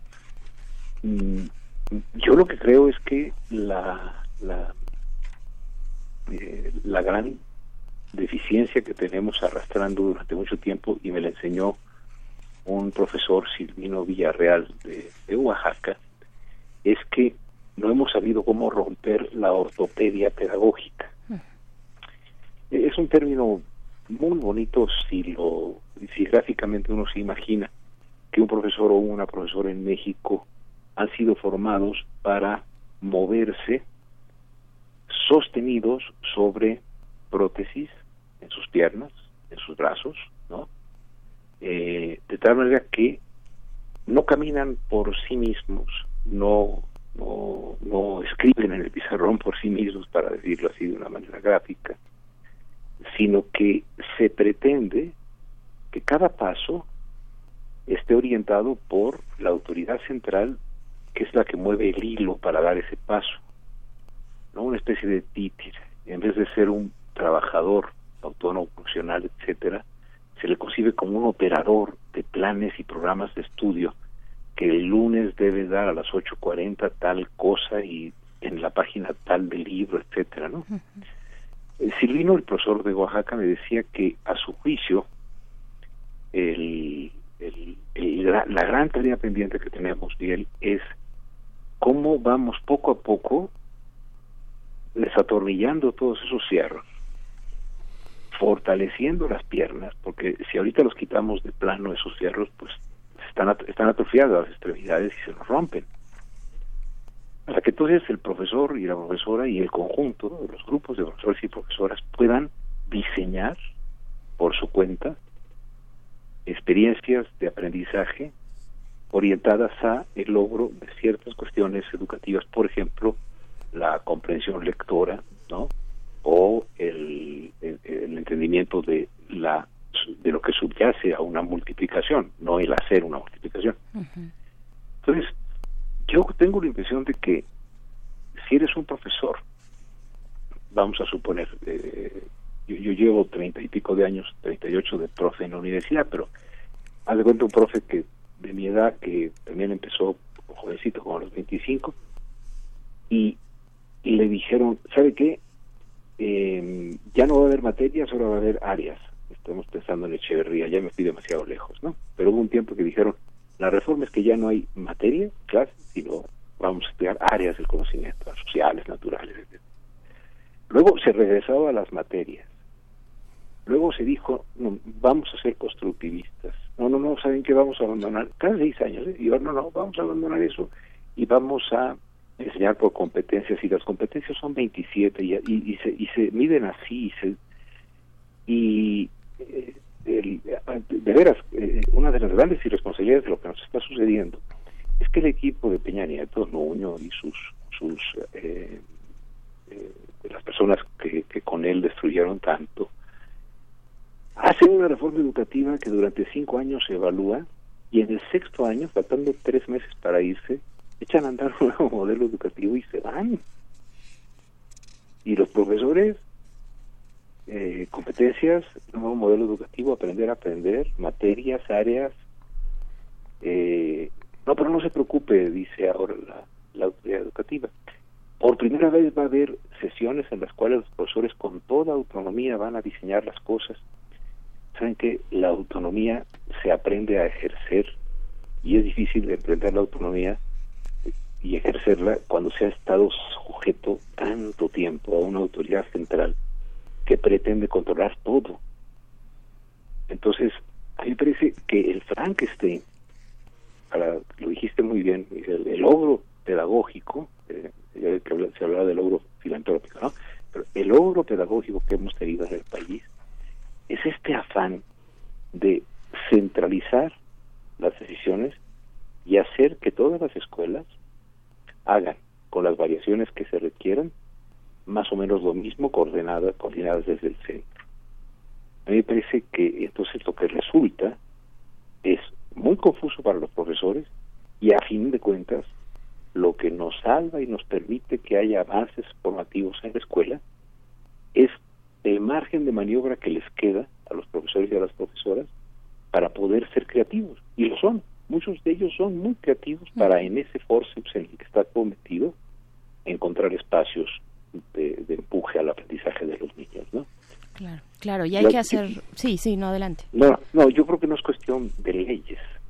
Incluso yo pienso que a lo mejor es cuestión de menos leyes, menos reglamentos, menos normas, más confianza y una reforma educativa quizá orientada a confiar en el talento de los grupos de los profesores, contribuir a sus proyectos y en su caso corregir o apoyar lo que se requiera, pero no seguir pretendiendo que se puede controlar todo. El, logro pedagógico mexicano es un dios del aula cuando el aula es un trabajo de los hombres. Oye, Manuel, esta, esta parte de eh, denostar a los profesores en la administración anterior eh, tiene tuvo un diagnóstico. ¿Crees que el, diagnóstico es importante? Lo pienso porque hoy justamente una forma de devolver eh, alguna, de alguna manera los estímulos que se perdieron con los concursos que entusiasmaron a muchos profesores que no estaban ni bien parados con el sindicato ni tenían la docilidad de asistir a reuniones programáticas o cosas de ese tipo y que se lanzaron a hacer los exámenes con convocatoria o no Ahora está un sistema de, tutorías que está también a la par con el Consejo para de Mejora para la Educación, que tiene una serie de requisitos, digamos que casi, casi parecen para entrar al Sistema Nacional de Investigadores. O sea, bueno, hay que llevar una, una enorme cantidad de papeles, tener cursos prácticamente por tu cuenta, porque muchos de los cursos pues están programados y hay que esperar muchísimo tiempo para, para engrosar un currículum que muchos profesores que tienen ahora 40 horas pues no pueden hacerlo porque se la pasan frente al grupo y bueno, la población docente pues es una población eh, muy... Eh, muy comprometida eh, familiarmente. Digamos que muchos de los profesores de más de 30 años tienen por lo menos dos o tres hijos, este, tienen, eh, viven lejos de sus áreas de trabajo, eh, tienen una precariedad laboral que no les permite una solvencia para asistir a actividades culturales por más gratuitas que sean, cine, teatro, etcétera, ¿no? Libros. Este, esta parte de, de las tutorías, de los estímulos a los profesores, eh, tiene que ver con un diagnóstico. ¿Tú conoces algún diagnóstico que nos permite entender cómo están los docentes en este momento y qué docentes van a capacitar a los docentes que egresan de las normales? Yo, creo que ahí tenemos, eh, Miguel, más bien el imperio de los prejuicios. Y me parece tan equivocado como hizo el equipo de Peña y, y, sus eh, gerentes determinar que todos los profesores y las profesoras son barbajanes, ignorantes, feos, incumplidos, ¿no? Y que habría que entonces evaluarlos a mansalva y el solo el que pasara la evaluación quedaba. Y eso este, es eh, una generalización que, que le falta mucho respeto a la realidad que es muy compleja. Es decir, hay en dos millones de profesores y contamos hasta la universidad en, un millón doscientos mil en la básica, pues hay una gran variación. Pero también es una es un error considerar que todos son apóstoles, que todos son trabajadores que están comprometidos con el no. Hay hay una variación en compromiso, hay una variabilidad en, en, en, su, en su cumplimiento del trabajo. Entonces, yo creo que en, en, aras de construir un discurso se ahorra el diagnóstico. ¿En qué sentido?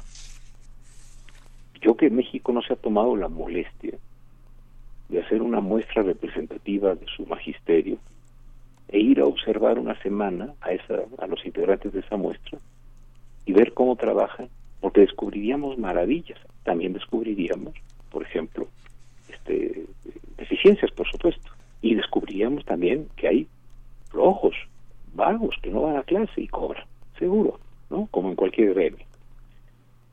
Pero no, no parte de un diagnóstico en el sentido de vamos a ver cómo están las cosas.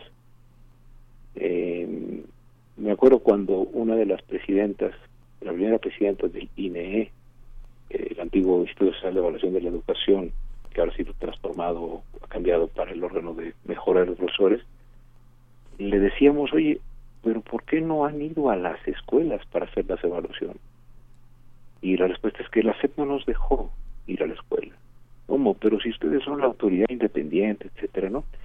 Lo digo nada más como ejemplo de que el, el diagnóstico tiene que partir de lo que ocurre en el aula, no lo que el profesor responde en un examen estandarizado. Tanto para decir que están bien, están mal, qué, cuáles son las deficiencias. Entonces, la caracterización del magisterio no pasa por un diagnóstico, Miguel, pasa por la coherencia que tenga para el discurso que quiero defender. Si yo digo que los profesores van a ser no solamente eh, los protagonistas del acto educativo, sino del cambio social, como dice ahora el artículo tercero, lo que estoy haciendo es un reconocimiento, sí, a la labor del magisterio, pero lo estoy haciendo sobre la base de un discurso eh, más que de un eh, diagnóstico que nos pudiese llevar a ese cumplimiento. Y por otro lado, si nos vamos al sexenio anterior, si se dice que para que haya calidad los profesores tienen que ser eh, muy buenos, pues hay que definir qué es el desempeño de un docente y no reducirlo a un examen. Entonces, yo esperaría que funcionaran en estos comités de mejora, en, en, estas eh, eh, tutorías, pues sí, que, que, que, mejoraran las cosas, pero yo le apostaría a una, costa, a una cuestión diferente, que es la única que creo que me ha ayudado a mí a ser menos mal profe, y es hacer de la docencia un proyecto colectivo, un proyecto colegiado con otras y con otros, en el cual nosotros nos ayudemos a mejorar, hagamos círculos de estudio y recibamos apoyo de las autoridades para poder hacer ese espacio colectivo de reflexión sobre nuestros aciertos y nuestros errores. Creo yo que eso sería muchísimo más potente que aislar a cada maestro como si fuera una, una partícula sin contacto con otra y tratar de meter en ella todas las virtudes de la pedagogía, cuando toda educación, lo sabemos Miguel Bernice, toda educación es un vínculo, no solamente es un vínculo entre la maestra y el maestro y los niños, y cada niño, también es un vínculo con los padres de familia y es un vínculo con los colegas. A fin de cuentas, a mí me parece que se ha descuidado en las reformas educativas la construcción o la la ampliación de los espacios para vínculos positivos, para vínculos productivos, para vínculos en los que se pueda reconocer el error y se pueda hablar con calma de cómo hacer las cosas. Yo digo que sí necesitamos un diagnóstico más que una prenoción o un prejuicio con el cual armar nuestro discurso. por supuesto. Y también, eh, profesor Gil Antón, pues esos, esos vínculos los hacen eh, casi por necesidad los profesores, ¿no? Se, eh, entre, entre ellos, vaya, son vínculos que no pueden romper necesariamente unas leyes secundarias o una ley general de educación, sino que se hacen de manera cotidiana en el día a día frente al grupo, en las juntas eh, de profesores, de consejo, en fin, en estos espacios, pero por supuesto entiendo la parte en la que eh, usted nos comenta, hay que fomentar, hay que apoyar desde el gobierno estos espacios, hay que fomentarlos, hay que abrirlos para que sean los protagonistas en esos espacios, los profesores y en el aula también los, los alumnos, como ha dicho este nuevo gobierno. En el centro están los alumnos eh, de esta nueva escuela mexicana.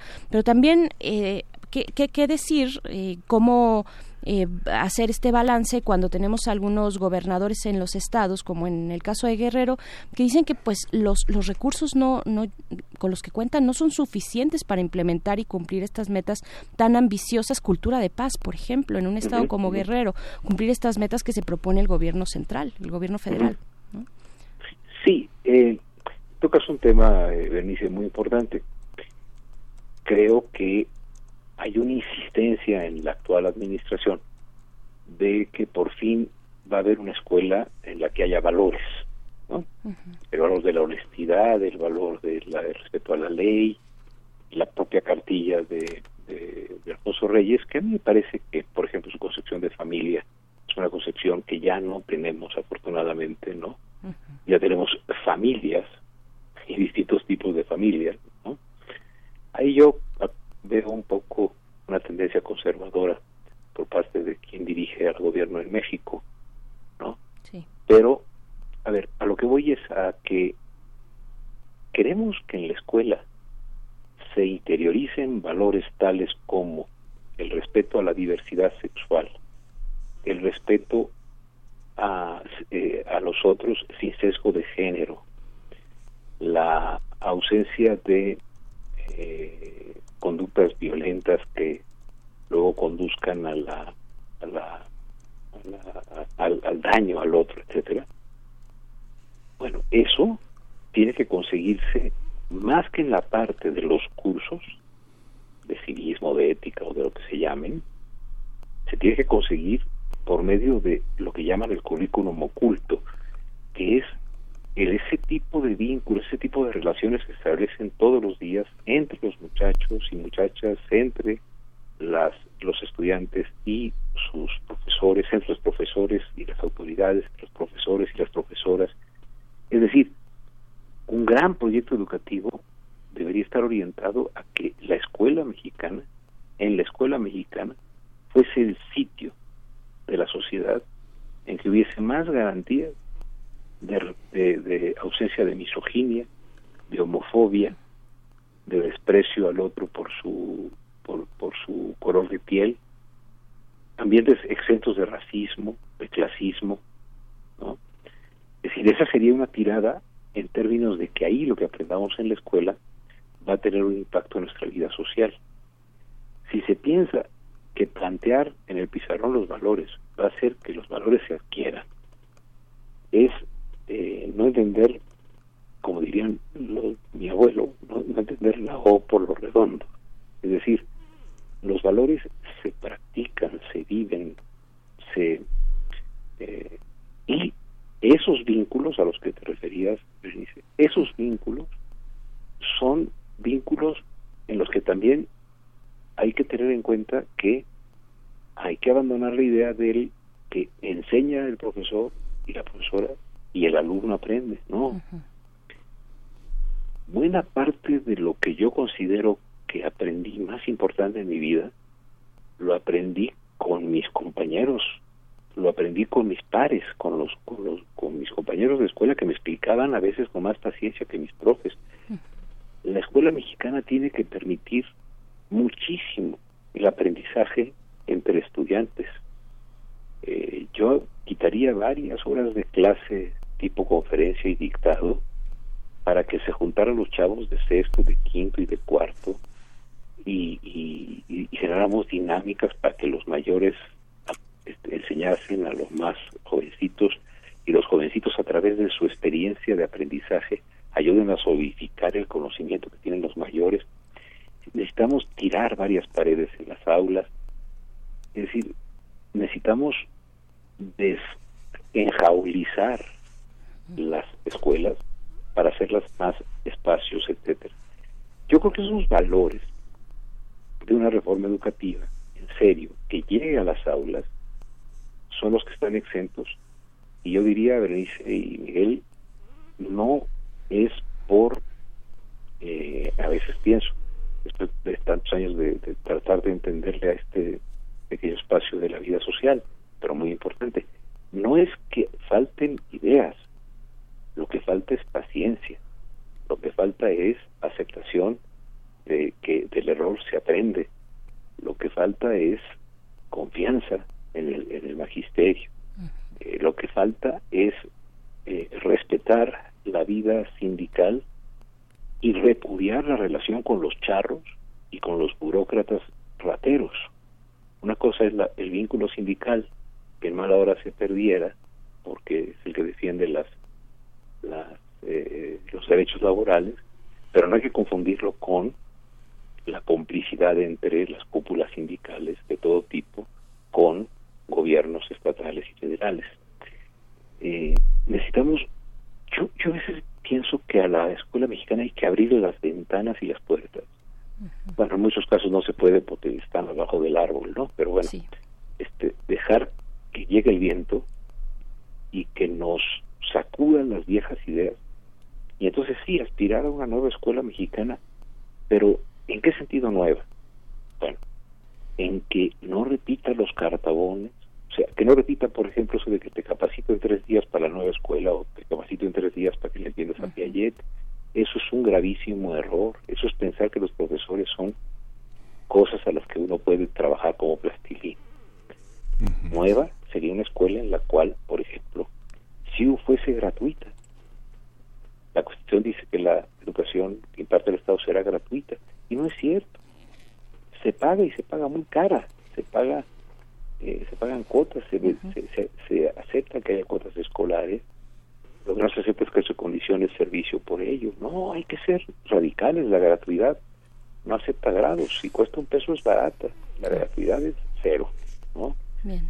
Sí. Que sea, por ejemplo, una educación en la cual la igualdad entre los géneros desde el preescolar sea una línea transversal, pero no en los discursos, sino en las prácticas entre maestros y maestras, entre alumnos y alumnas, ¿no? que impacte a las relaciones entre padres y madres, ¿no? y hermanos y hermanas. Mm, en ese sentido, creo, eh, necesitaríamos aceptar que una reforma educativa es soltar la imaginación, un poco la imaginación al pupitre. Como se decía en el mayo francés, la imaginación al poder. La imaginación al pupitre, la creatividad. Eh, decirle, profe, profesora, pónganse de acuerdo en cómo vamos a hacer esto que se necesita hacer en el, en el primer año de la primaria.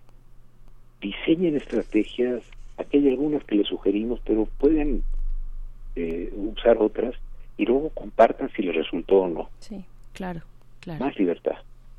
Bien, doctor Pues Manuel Gilantón, pues se nos ha acabado el tiempo de, de, de conversar hoy, pero seguiremos este hilo, seguiremos, por supuesto, dándole vueltas eh, a, a, la cuestión de cuál es la educación pública que queremos para nuestro país.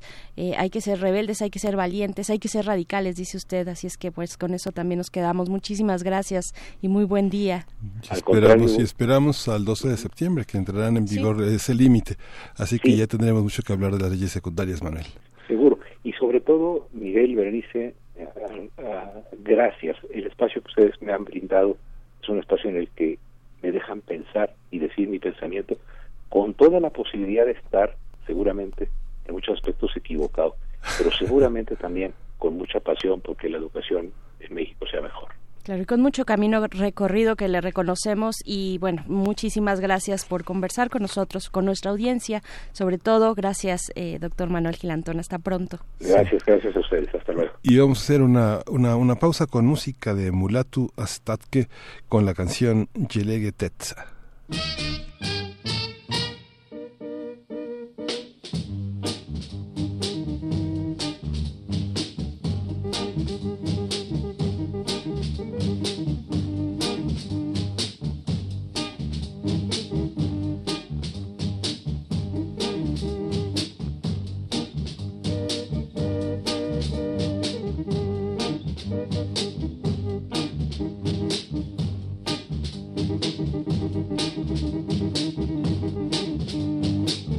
Música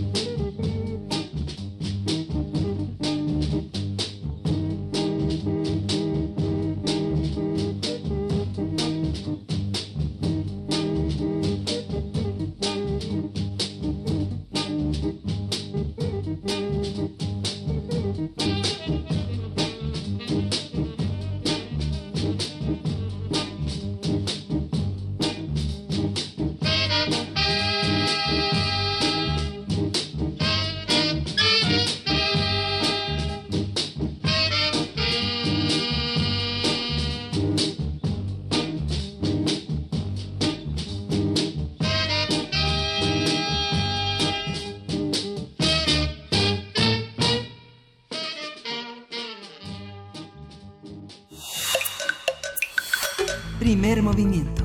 Hacemos comunidad. Regresamos, eh, regresamos aquí a Primer Movimiento y regresamos con regalos. Vamos a, este, a regalarles un paquete de discos y un paquete de libros. El paquete de discos son tres discos que se van a nuestros radioescuchas por teléfono. Llamen eh, a, nuestros, a nuestros teléfonos 5536 4339. Es un disco con la soprano Luz Angélica Uribe y al piano Carlos Alberto eh, arias y plegarias del romanticismo mexicano. Es un disco muy interesante, vale la pena conocerlo, vale la pena escucharlo y bueno, la ópera angélica digital es el sello que tiene este estos tres discos. Se van por teléfono. Se van cada uno las tres primeras llamadas, 55, 36, 43, 39, y se van tres paquetes para un radio escucha, para una, es un paquete pues de tres libros.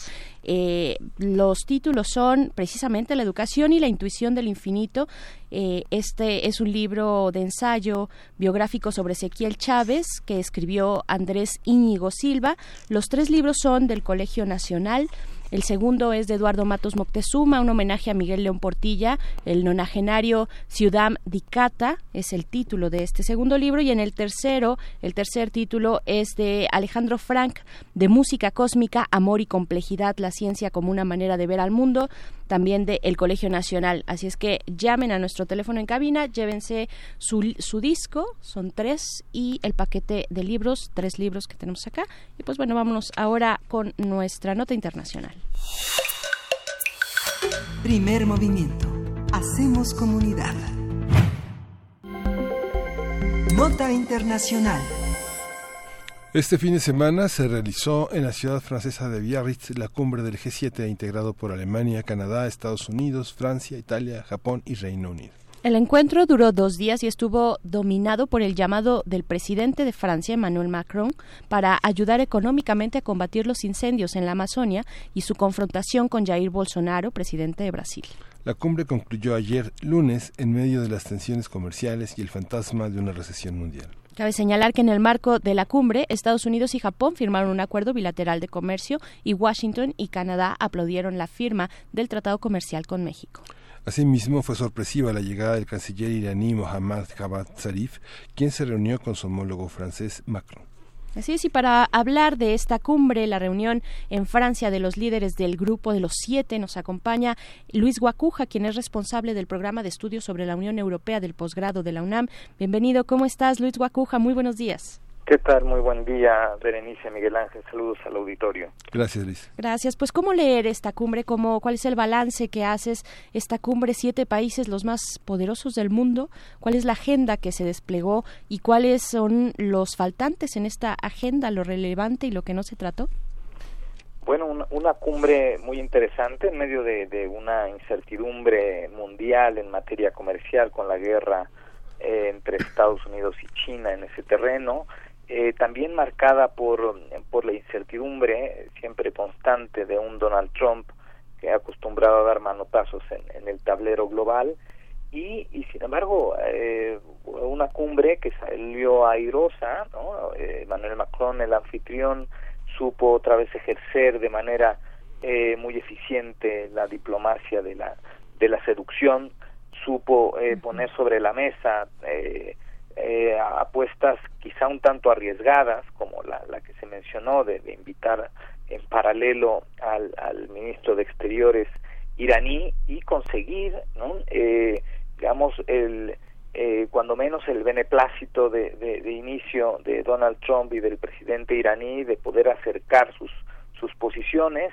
eh, con ingredientes también interesantes como el anuncio del propio Donald Trump de querer eh, sentarse a la mesa de negociación con China, que también, eh, digamos, es un triunfo que se anota eh, Donald Trump, y, eh, y los otros aspectos paralelos, lo que se mencionó de este acercamiento comercial entre Estados Unidos y Japón, el otro foco rojo del Brexit, eh, con un Boris Johnson insistiendo en, en un Brexit sin, sin acuerdo, y el otro invitado a la cumbre que está presente, que es la Unión Europea, eh, en este caso representado por el presidente del Consejo Europeo, Donald Tusk, que, eh, que también tuvo una posición clara no solo frente al tema del Brexit, sino también esta, esta propuesta de, de, de Donald Trump de, de reinvitar, de reincorporar a la mesa a Rusia, ¿no? De volver a ser un G8, el, con lo cual no están de acuerdo la, mayoría, ¿no? Por el tema eh, de, de, de, Crimea, que es lo que propició desde el 2014 la salida eh, de Rusia de este de este foro.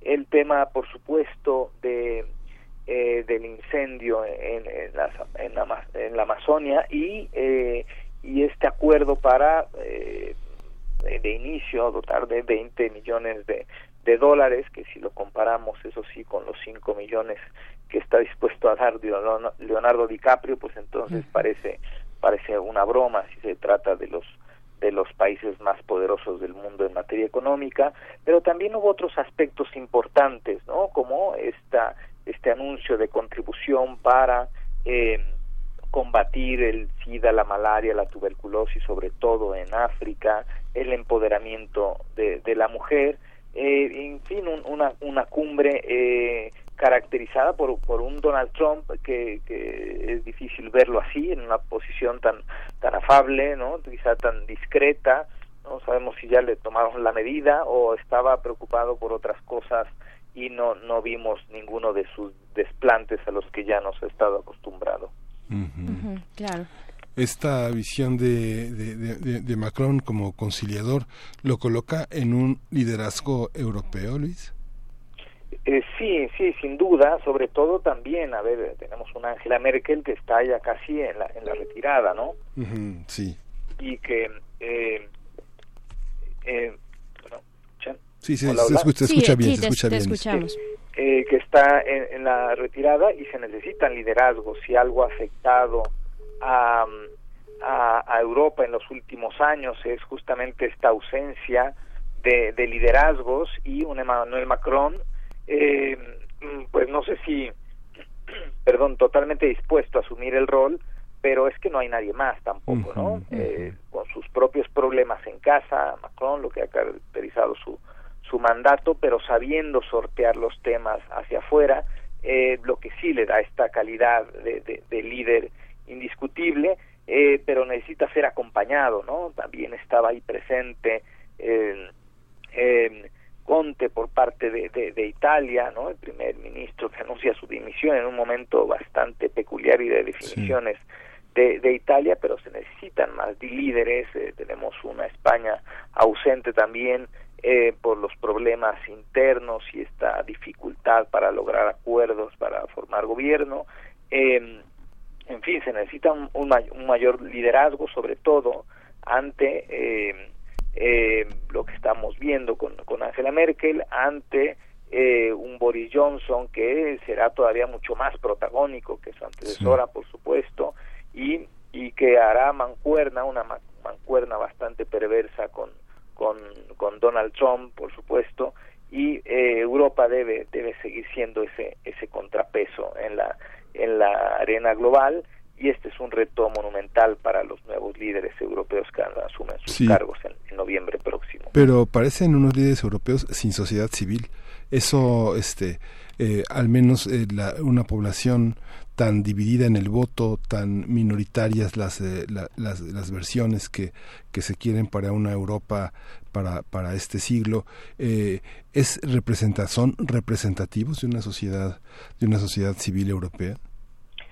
Bueno, es, es una de las tareas también pendientes que tiene la Unión Europea, la manera en que se eligió ahora a la a, la actual presidenta nominada ya eh, y aprobada por el Parlamento Europeo eh, como presidente de la Comisión Europea no fue precisamente la más ortodoxa y tampoco eh, se tomó en cuenta digamos al ciudadano y, eh, y su representación en el Parlamento Europeo.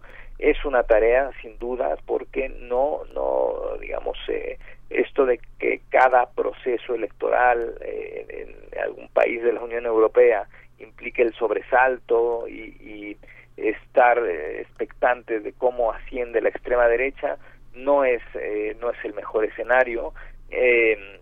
Hay una crisis también hacia adentro de la Unión Europea una crisis de valores que, que también hay que superar de manera urgente.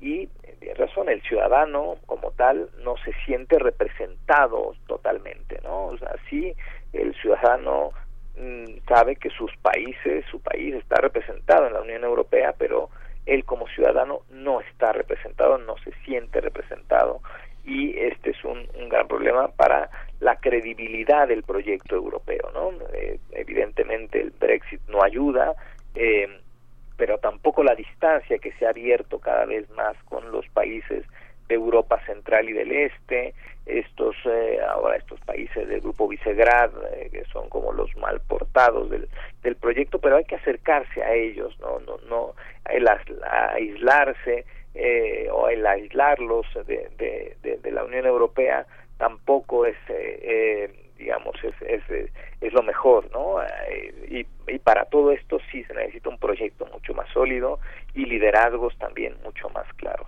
Claro, claro. Antes, antes de despedir esta conversación eh, contigo, Luis Guacuja, pues hablando precisamente de esta crisis en la representatividad o en la o en la representación que pueden que en algún momento fue sólida en el siglo pasado de formatos institucionales por ejemplo los partidos políticos ahora también eh, regionales como la Unión Europea eh, ¿De qué salud gozan formatos como este, como los de las cumbres, una cumbre de siete países y bueno, ahí eh, también el ruido que mete Donald Trump para querer incorporar a Rusia, pero de estos siete países poderosos en, en un en un año 2019 donde, si bien, como nos dice, se pone a la mesa de esta cumbre el tema del empoderamiento de las mujeres, pues es paradójico, por ejemplo, que solamente en la mesa de discusión eh, de, los más altos rangos exista una, una sola mujer que además ya va de salida, que es Angela Merkel, ¿no?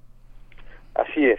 Sí, eh, de acuerdo totalmente, ¿no? Y, bueno, a ver, la efectividad de, un foro como el G7, eh, primero es que reúna a, a, pocos actores, esto, esto ya ayuda.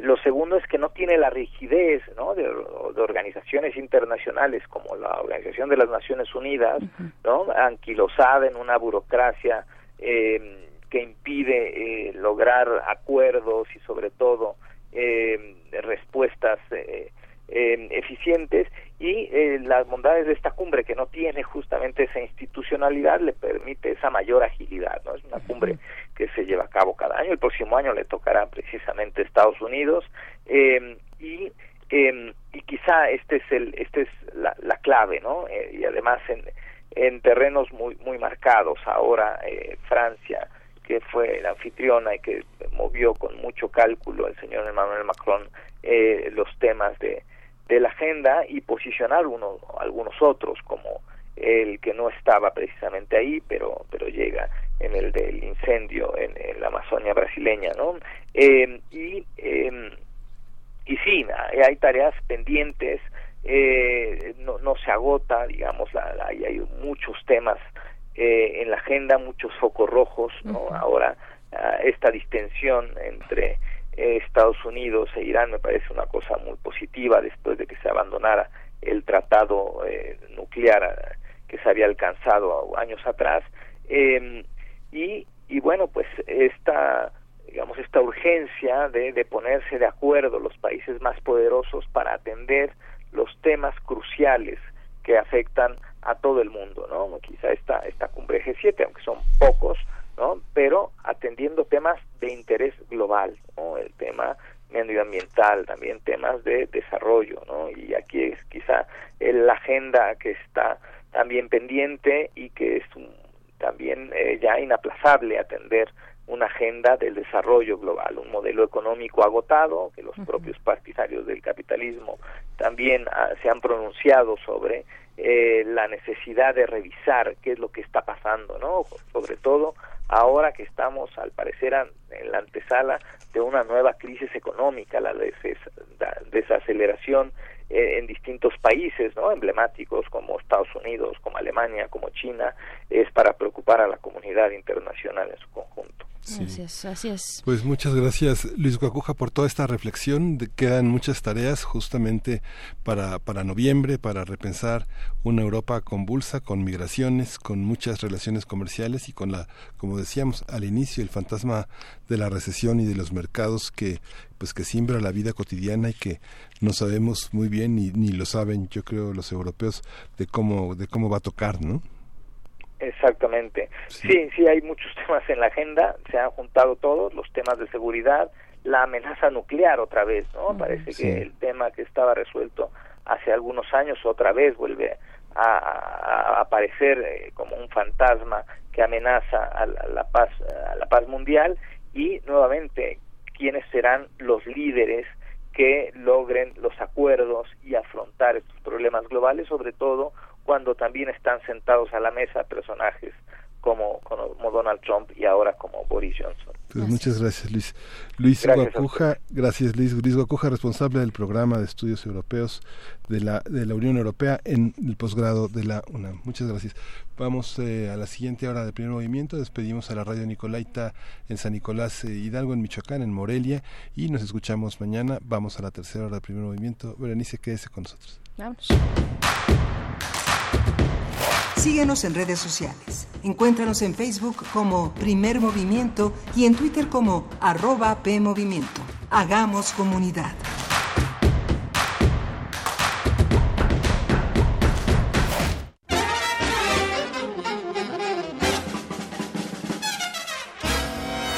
Música de fuego y fragua, de cacerías, funerales, bailes y salas de concierto. Hoy Escuchamos sus historias. Viento de bronce. Un programa de Juan Arturo Brennan. Acompáñanos en un recorrido por todos los géneros y todos los estilos de la música de trompeta. De lunes a viernes a las 6.40 de la mañana o escucha la repetición a las 3 de la tarde. 96.1 de FM. Radio UNAM, Experiencia Sonora.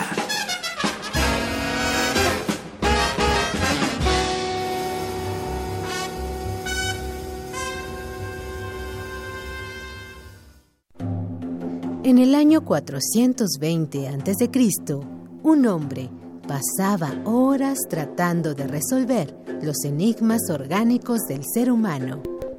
Hoy, gracias a él, lo último sobre investigación y salud llegará a tus oídos. Hipócrates 2.0. Investigación y vanguardia en salud. Escucha esta serie coproducida por el Programa Universitario de Investigación en Salud y Radio UNAM todos los martes a las 18 horas por el 96.1 de FM. Radio UNAM, Experiencia Sonora. En Movimiento Ciudadano sabemos que no te equivocaste al votar por un cambio. No te equivocaste al votar por un mejor futuro, aunque vayamos hacia el pasado. No te equivocaste en votar por la honestidad, aunque sigan la mentira y la manipulación. No te equivocaste al votar por la educación y la ciencia, aunque quien gobierna la desprecia. Hace un año no te equivocaste y no puedes hacerlo ahora. No dejemos de exigir que el cambio por el que votaste se haga realidad. Movimiento Ciudadano, el movimiento de México. Leer es discutir, es disfrutar, es bailar, es convertirse en un motor de transformación colectiva. Transmisión en vivo de Filuni, Feria Internacional del Libro de los Universitarios, una celebración organizada por la UNAM con la Universidad de Buenos Aires como invitada principal. Para hablar de los libros, talleres, conciertos y conferencias de este evento, nuestra cabina móvil estará presente en el Centro de Exposiciones y Congresos de la UNAM, Ciudad Universitaria. Visítanos del 29 de agosto al 1 de septiembre o sintoniza la transmisión en vivo de 5 a 7 de la tarde. 96.1 de FM. Radio UNAM, Experiencia Sonora.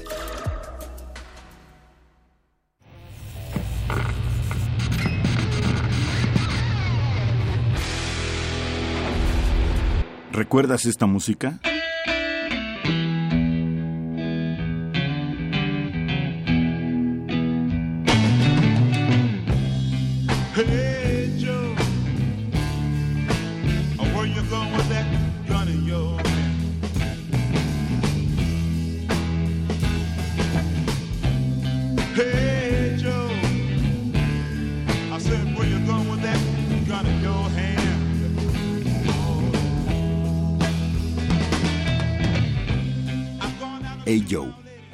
Hendrix Experience, 1968.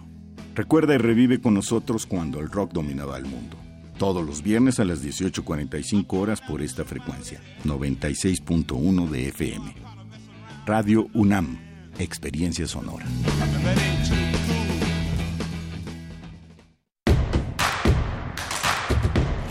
Encuentra la música de primer movimiento día a día en el Spotify de Radio UNAM y agréganos a tus favoritos.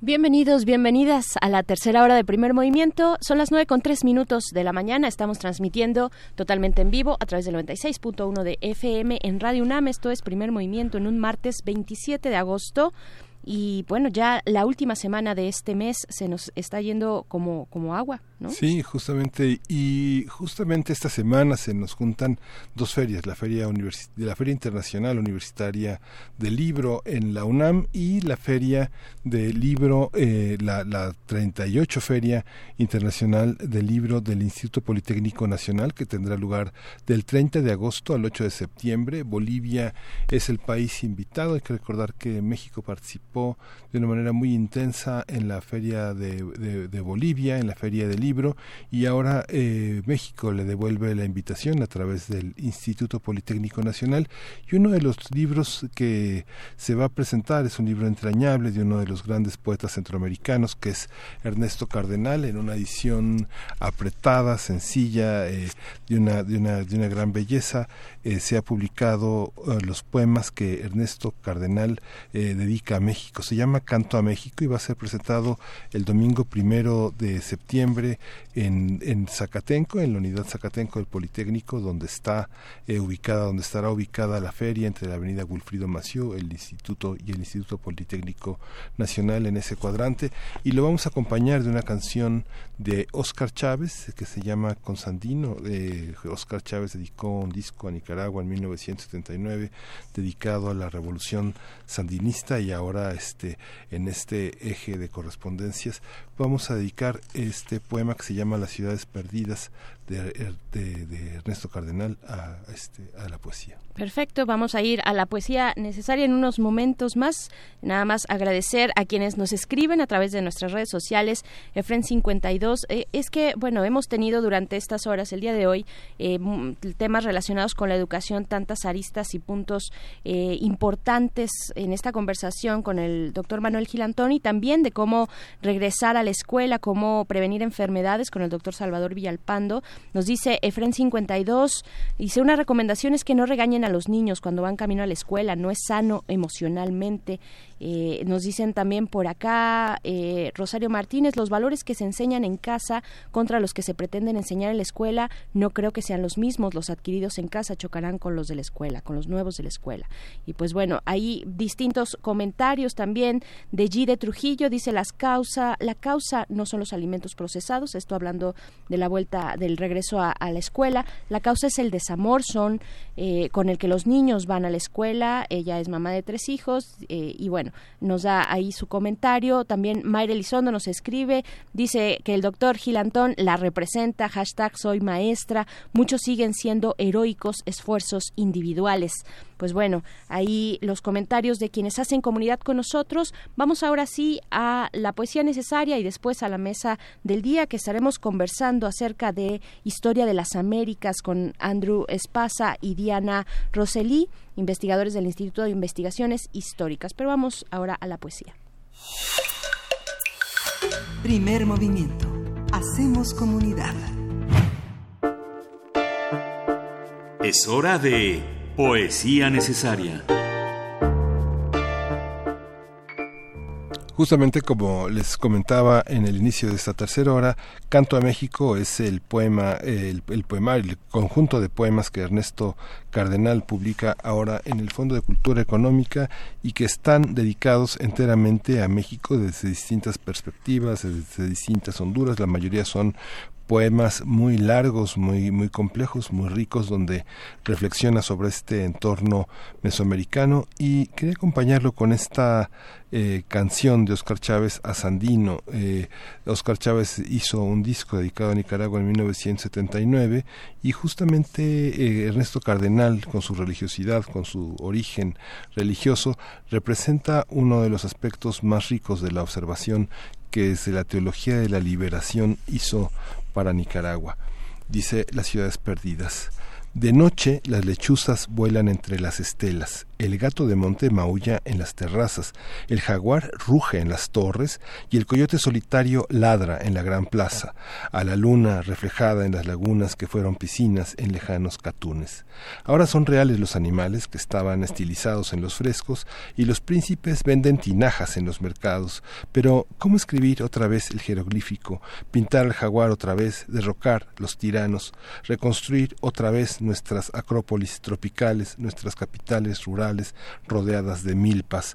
La maleza está llena de monumentos, hay altares en las milpas, entre las raíces de los chilamates, arcos con relieves, en la selva donde parece que nunca ha entrado el hombre, donde solo penetran el tapir y el pisote solo, y el quetzal todavía vestido como un maya, allí hay una metrópolis cuando los sacerdotes subían al templo del jaguar con mantos de jaguar y abanicos de colas de quetzal y caítes de cuero de venado y máscaras rituales, subían también los gritos del juego de pelota, el son de los tambores, el incienso de copal que se quemaba en las cámaras sagradas de madera de zapote, el humo de las antorchas de ocote, y debajo de Tikal hay otra metrópolis mil años más antigua, donde ahora gritan los monos en los palos de zapote no hay nombres de militares en las estelas. En sus templos y palacios y pirámides y en sus calendarios y sus crónicas y sus códices no hay un nombre de cacique, ni caudillo, ni emperador, ni sacerdote, ni líder, ni gobernante, ni general, ni jefe, y no consignaban en sus piedras sucesos políticos, ni administraciones, ni dinastías, ni familias gobernantes, ni partidos políticos. No existe en siglos el glifo del nombre de un hombre, y los arqueólogos aún no saben cómo se gobernaban la palabra Señor era extraña en su lengua y la palabra muralla. No amurallaban sus ciudades, sus ciudades eran templos y vivían en los campos entre milpas y palmeras y papayas. El arco de sus templos fue una copia de sus chozas. Las carreteras eran sólo para las procesiones. La religión era el único lazo de unión entre ellos, pero era una religión aceptada libremente y que no era una opresión ni una carga para ellos. Sus sacerdotes no tenían ningún poder temporal y las pirámides se hicieron sin trabajos forzados. El apogeo de su civilización no se convirtió en imperio y no tuvieron colonias, no conocían la flecha. Conocieron a Jesús como el dios del maíz y le ofrecían sacrificios sencillos de maíz y pájaros y plumas. Nunca tuvieron guerras ni conocieron la rueda, pero calcularon la revolución sinódica de Venus anotaban todas las tardes la salida de Venus en el horizonte sobre una ceiba lejana cuando las parejas de lapas volaban a sus nidos. No tuvieron metalurgia, sus herramientas eran de piedra y tecnológicamente permanecieron en la edad de piedra, pero computaron fechas exactas que existieron hace 400 millones de años. No tuvieron ciencias aplicadas, no eran prácticos, su progreso fue en la religión, las artes, las matemáticas, la astronomía. No podían pesar, adoraban el tiempo, ese misterioso fluir y fluir del tiempo.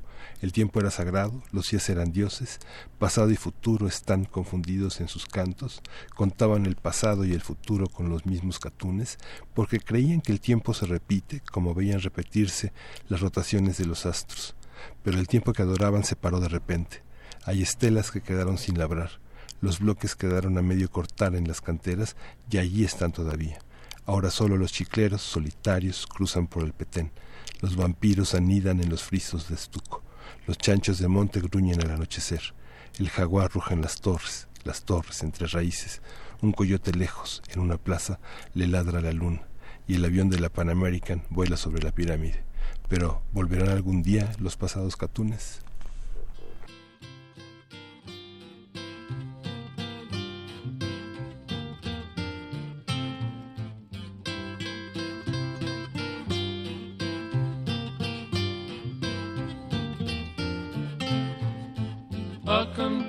Cantarles voy, señores, un verso de actualidad, haciéndole los honores a un valiente general. Que se derramen las copas, apuremos más el vino y brindemos porque viva ese valiente Sandino. Sandino se ha defendido con un puñado de gente y dicen que él morirá, pero que se vende. Sacasa dijo a Sandino, yo me voy a retirar. A los Estados Unidos no les vamos a ganar.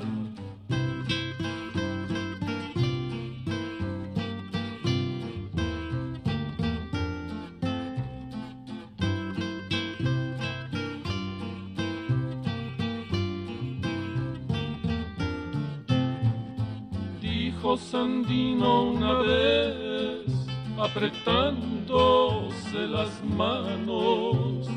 A diez centavos les vendo cabezas de americanos. Viva la patria, señores, vivan todos los valientes que han derramado su sangre por hacerse independientes. Viva el patriota, señores, que lucha siempre gozoso. Con orgullo se ha enfrentado contra el gringo ambicioso. Que se derramen las copas, apuremos más el vino y brindemos porque viva ese valiente Sandino.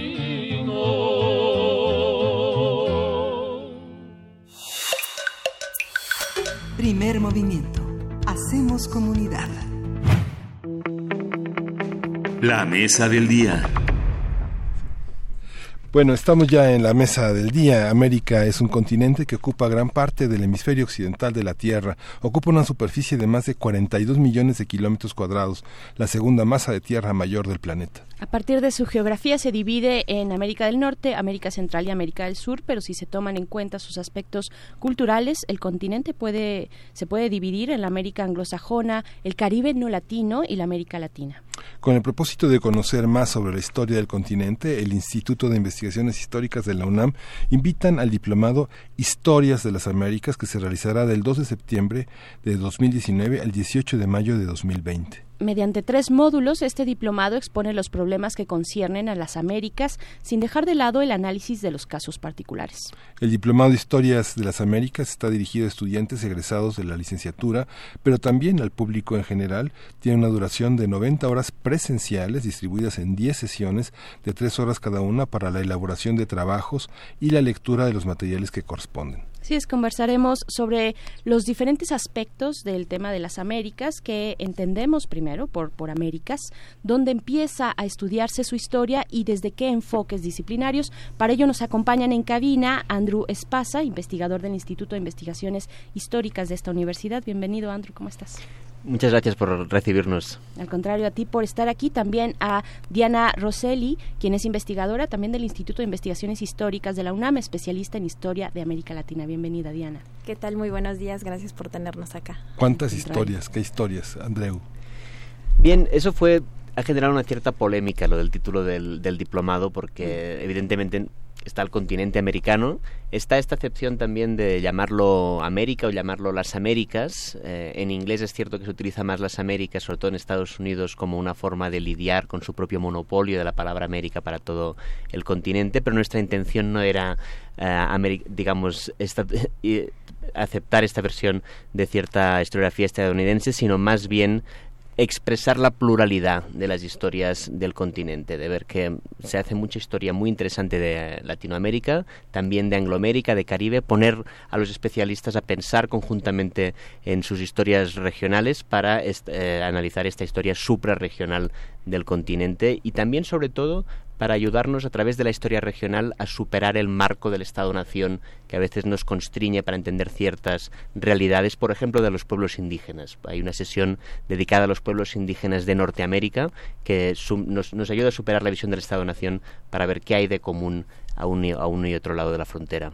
Vaya, y, vaya que es amplio y encontrar eh, las coincidencias es un trabajo importante que se tiene que hacer. No sé desde hace cuánto se, ha empezado a retomar esta, esta visión, estos parámetros eh, disciplinarios pues distintos, centrarle de una manera distinta a lo que son las Américas, como es el título de este diplomado, y, nombrar, actualmente nombrar importa, la forma en la que nombramos, hay eh, una revisión de las palabras que utilizamos, una revisión política incluso. Diana ¿qué podemos entender por las Américas? Hacíamos una, una breve introducción al respecto, pero ¿de qué hablamos cuando hablamos de las Américas? En el diplomado quisimos hacer énfasis, por ejemplo, por un lado, en la América indígena, que vamos eh, haciendo un seguimiento desde la época antes del contacto con Europa, durante su configuración colonial, pero también qué pasa con los indígenas en la conformación de los Estados-naciones, pero sobre todo la, la, posición actual de los grupos indígenas, ¿no? Entonces ahí podíamos hablar de una América indígena, pero también de una América afrodescendiente, ¿no? Es decir, presencia de estos grupos que en efecto de pronto resultan eh, marginales, pero a nosotros nos gustaba la idea de pensarlo como problema actual desde una perspectiva histórica, ¿no? En ese sentido, el pues tiene esta división cronológica, pero al mismo tiempo problemas que atraviesan desde el prehispánico hasta actualmente, ¿no?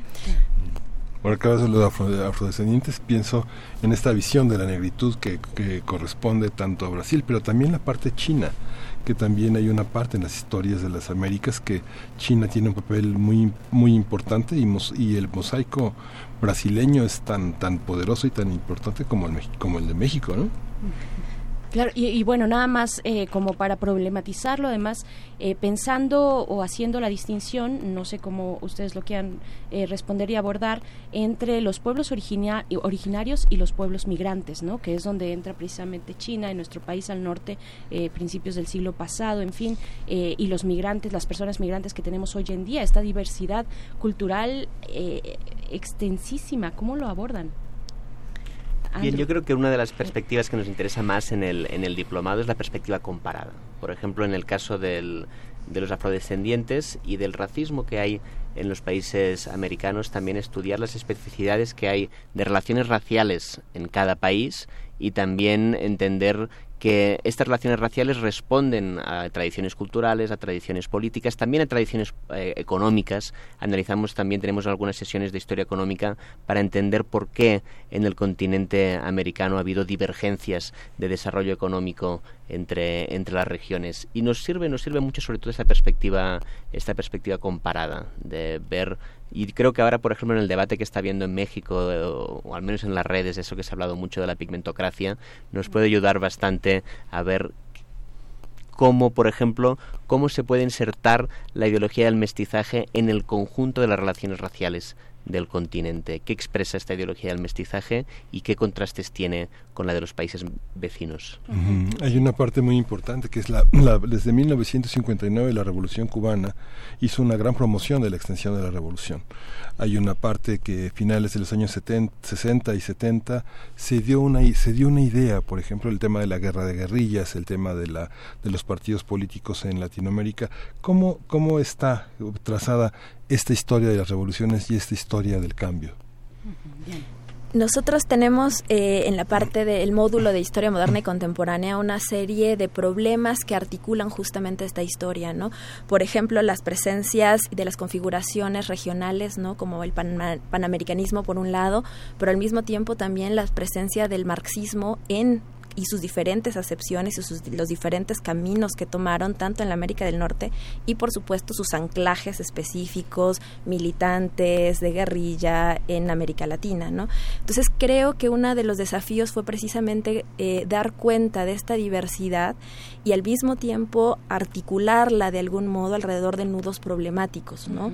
En lugar de, aunque tenemos sesiones de, de espacios específicos, nuestra idea era pensar problemas que atravesaran tanto como regional y continentalmente, ¿no? Entonces creo que esa parte eh, está muy anclada precisamente a los procesos económicos, pero que va aterrizando en los procesos específicos, ¿no? Y por otro lado, eh, las configuraciones regionales, no solo como panamericanismo, sino también, por ejemplo, la configuración del Caribe, ¿no? Y del Caribe desde su parte colonial hasta la Revolución Cubana y cómo ese mosaico de interacciones entre migrantes distintos, la presencia, por ejemplo, de los países como Holanda, Francia, ¿no?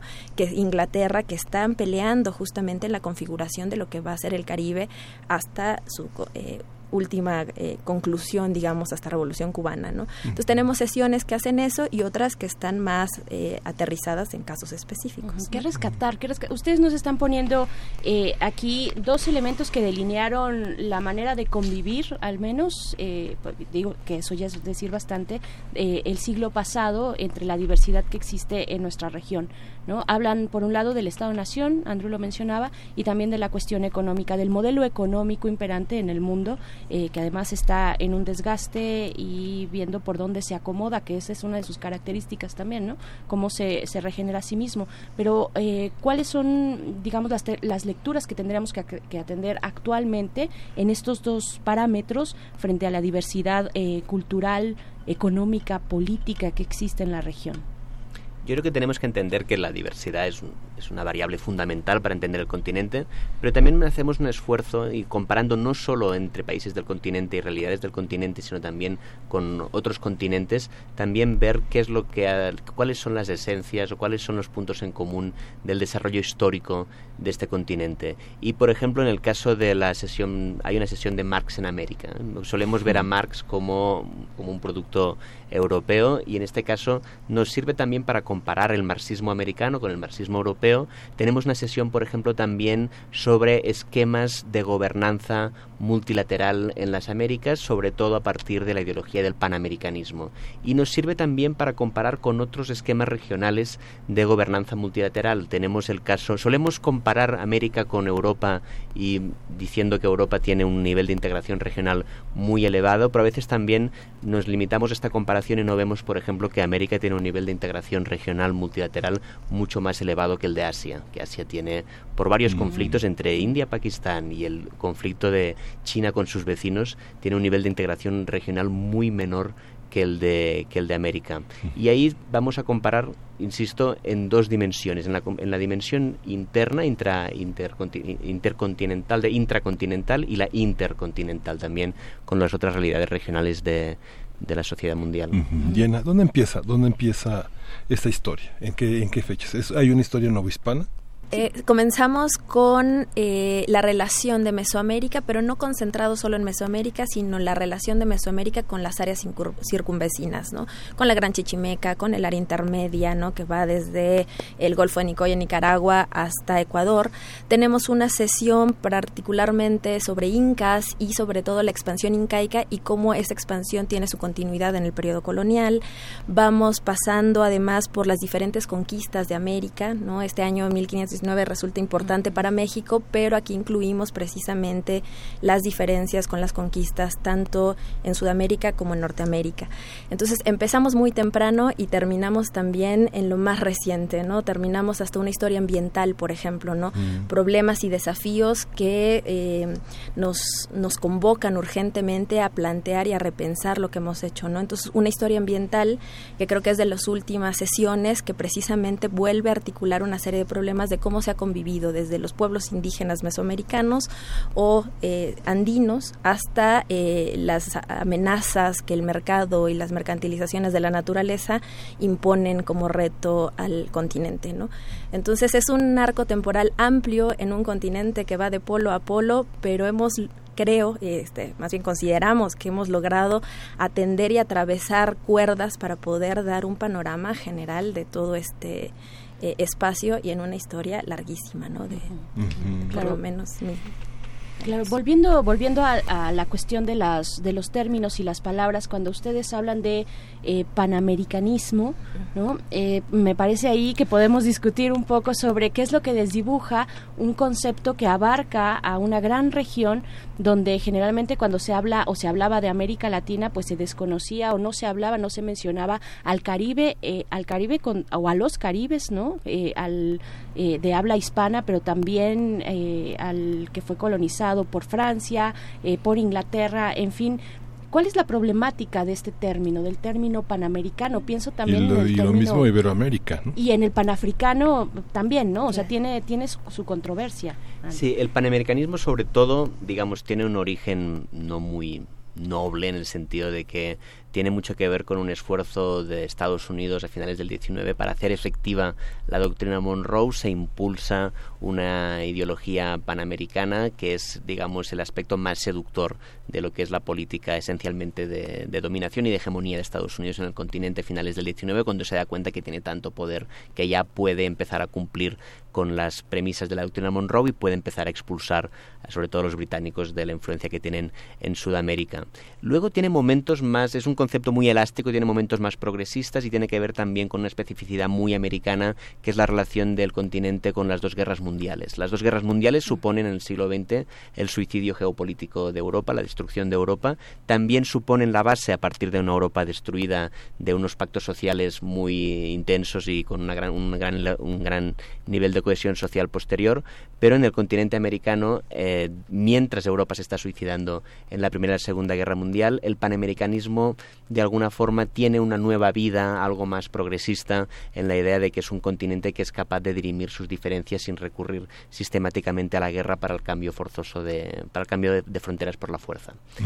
Incluso hay murales de, de Diego Rivera sobre panamericanismo y tal. Sería el momento más progresista y luego ya seguramente se crea la Organización de Estados Americanos tras la Segunda Guerra Mundial y luego el momento, digamos, lo que rompe el panamericanismo y, lo hace entrar en un declive del que no se ha recuperado, seguramente tiene mucho que ver con la Revolución cubana y el impulso de un nuevo latinoamericanismo político con unas características que lo hacían incompatible en una ideología que conviviera con la posición de dominio que pretende Estados Unidos. En esta historia de Latinoamérica, de las Américas, ¿cómo, cómo está vista desde las grandes figuras de la historia, de la historia, de, pensando desde el siglo XIX, pensando desde, pensando desde Abraham Lincoln hasta Hidalgo y Morelos, pensando como en dos grandes líderes, y los contrastes que tiene, no sé, con Francisco de Miranda, con, eh, con Bolívar, ¿cómo, cómo se constituyen todas estas visiones?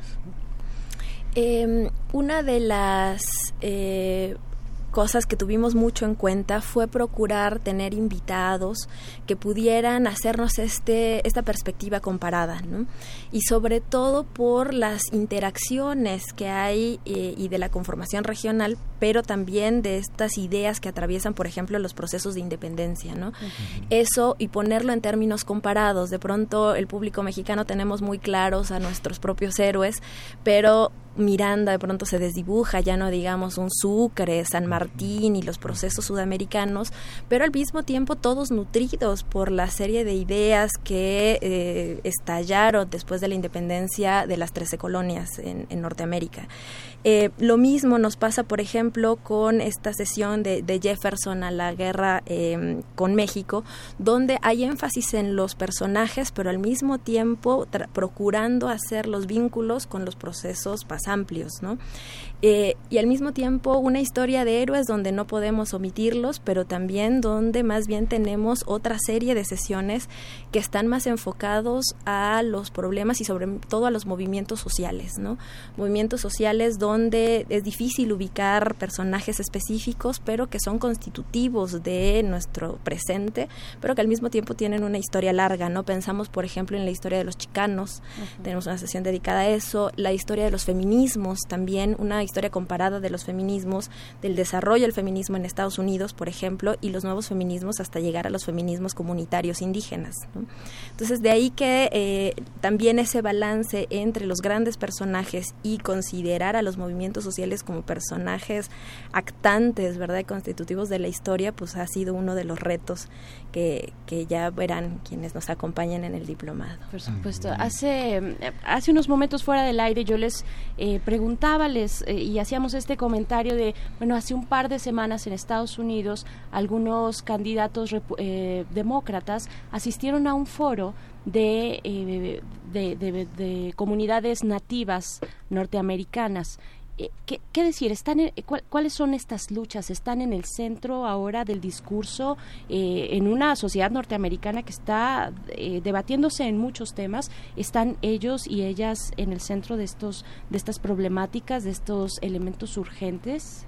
Andrew, no sé qué. Sí, una de, las, una de las sesiones que nosotros teníamos más interés en, conseguir un, buen ponente, lo conseguimos, estamos muy contentos de, cómo, cómo ha quedado diseñado, es justamente sobre pueblos de indígenas de Norteamérica y con mucho énfasis también en realidades que conocemos poco, como pueden ser los pueblos indígenas de Estados Unidos y de Canadá. Y cómo estos pueblos indígenas también tienen que cruzar y tienen que convivir con una frontera que es muy artificial para ellos y que ellos cuestionan en sus, en sus relaciones, digamos, eh, societales, en sus relaciones, digamos, de, de su propia comunidad.